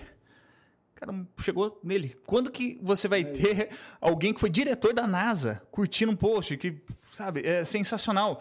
E porque um conteúdo relevante que tem Sim. a ver com o setor aeroespacial e por algum motivo chegou e é o segundo post que ele curtiu sem direcionar. Ele nem é conexão minha. Mas, poxa, olha só como que isso abre barreiras quando você não está sendo parasita também na rede. Mas é você está contribuindo claro. de alguma maneira, você está disseminando conhecimento e sem aquela, poxa, mas não está dando certo, não estou conseguindo emprego. Cara, faça e e pense no longo prazo. Tá aí, ó. Aqui, ó. Sempre sempre recebo ofertas de emprego e projetos e faço minhas vendas de curso pelo LinkedIn. Tá vendo só? Então tá aí, ó. E você quer aprender, já sabe, a Lura aí, ó, 15% de desconto na inscrição. Lá tem vários cursos, curso de, de gestão, curso para você aprender a fazer essas coisas, curso para você aprender a programar. Então tem muita coisa lá que você vai poder que você vai poder aprender e aplicar. O principal é isso. Porque aí você aplicando, você vai conseguir, cara. Tudo aí que você quer. Hum, emblema é Carlos Melo, né, Cris? Para pegar o emblema, né? É isso. Beleza. Deixa eu ver se tem mais alguma aqui. Ah, o, o, o Lucas Torres aqui. Terminei meu estágio como dev PHP faz um ano e hoje estou na procura de vaga como DBA. Comecei a estudar Python porque vi esse cargo está bem escasso. Aí, tá vendo só? Então, você ainda pode fazer as pesquisas, né? Sim, e o segredo também é quando você une forças. O que, que acontece? Quando às vezes a pessoa ela já trabalha com a programação e ela adquire habilidade, sei lá, ela é desenvolvedora de aplicativos apps para celular. Mas ela desenvolve essa outra habilidade que é analisar dados e construir modelos de machine learning. Cara, você tem o melhor dos dois mundos. A escassez hoje que você tem são pessoas que sabem fazer tudo num Colab da vida, num, num Jupyter Notebook. É, unir esforços são conhecimentos complementares, mas que te dão uma vantagem estratégica tremenda. É o poder de você não apenas especializar, mas você juntar duas especializações e oferecer isso daí como, como serviço. É isso mesmo. São os profissionais que estão faltando. Até a Strider é uma, uma brasileira, é cofundadora lá nos Estados Unidos e eles fazem um link muito bacana com o pessoal aqui do Brasil. E sempre tem indicações, principalmente para sênior nessa área. Depois é, vale a pena seguir, porque eles fazem um trabalho sensacional quando a gente não conhece a legislação. Poxa, como que eu consigo um emprego fora do país?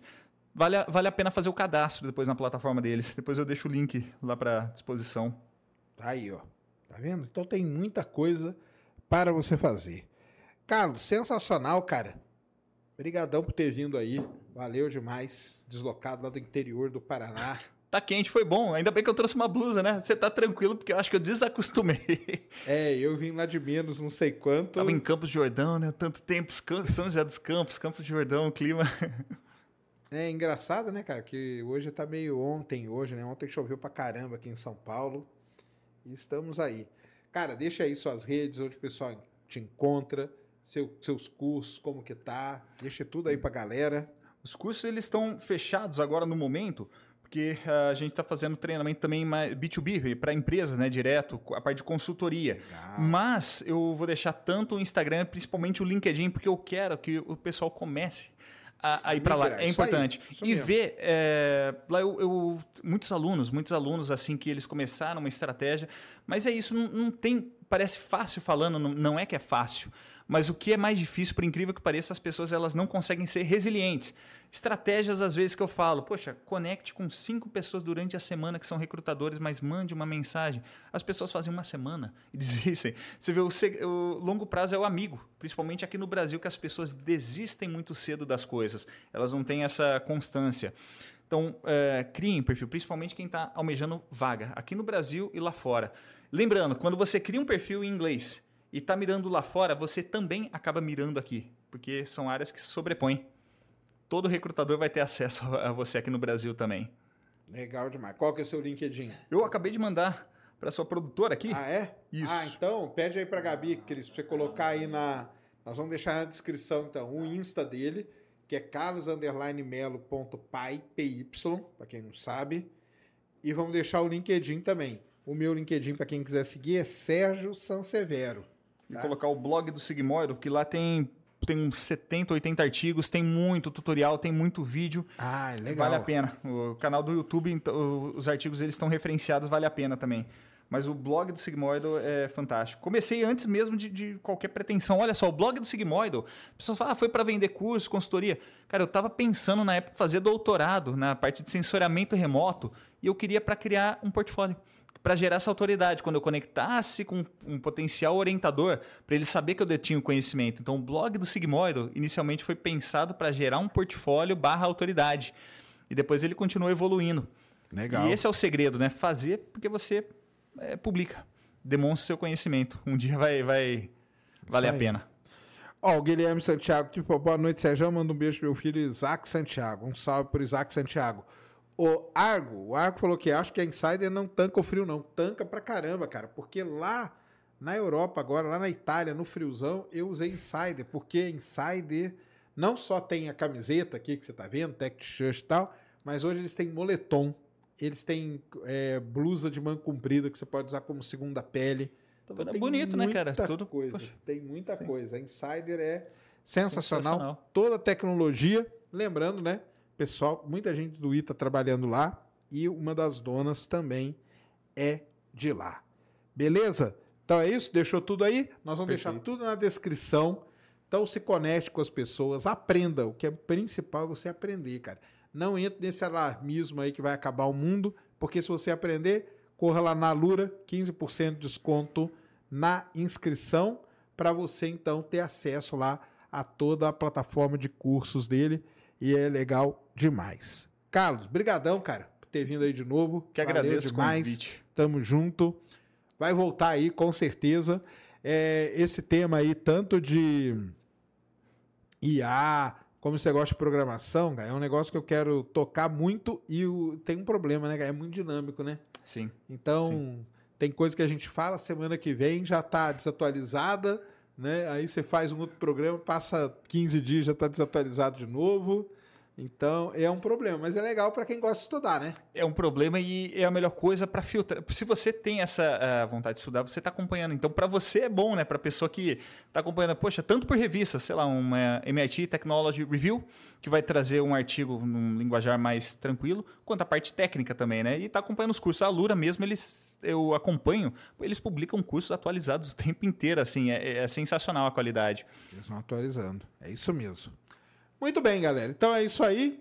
Amanhã. Ah, amanhã, cara. Amanhã é feriado em São Paulo, mas eu estarei aqui. Então eu quero vocês aqui comigo. Amanhã teremos aqui Eduardo Sistemático e o grande Leandro, né? Da, um ex-terraplanista e um que está na metade do, na, na metade do caminho para a Antártica aí. Amanhã venham aí, que amanhã vai ser legal para caramba. Vamos entender aí esse movimento todo e tal. E sexta-feira, né, Cris? Vamos explicar para o pessoal. Estreia um programa novo aqui no Ciência Sem Fim, que é o Ciência Sem Fim Notícias, tá? News.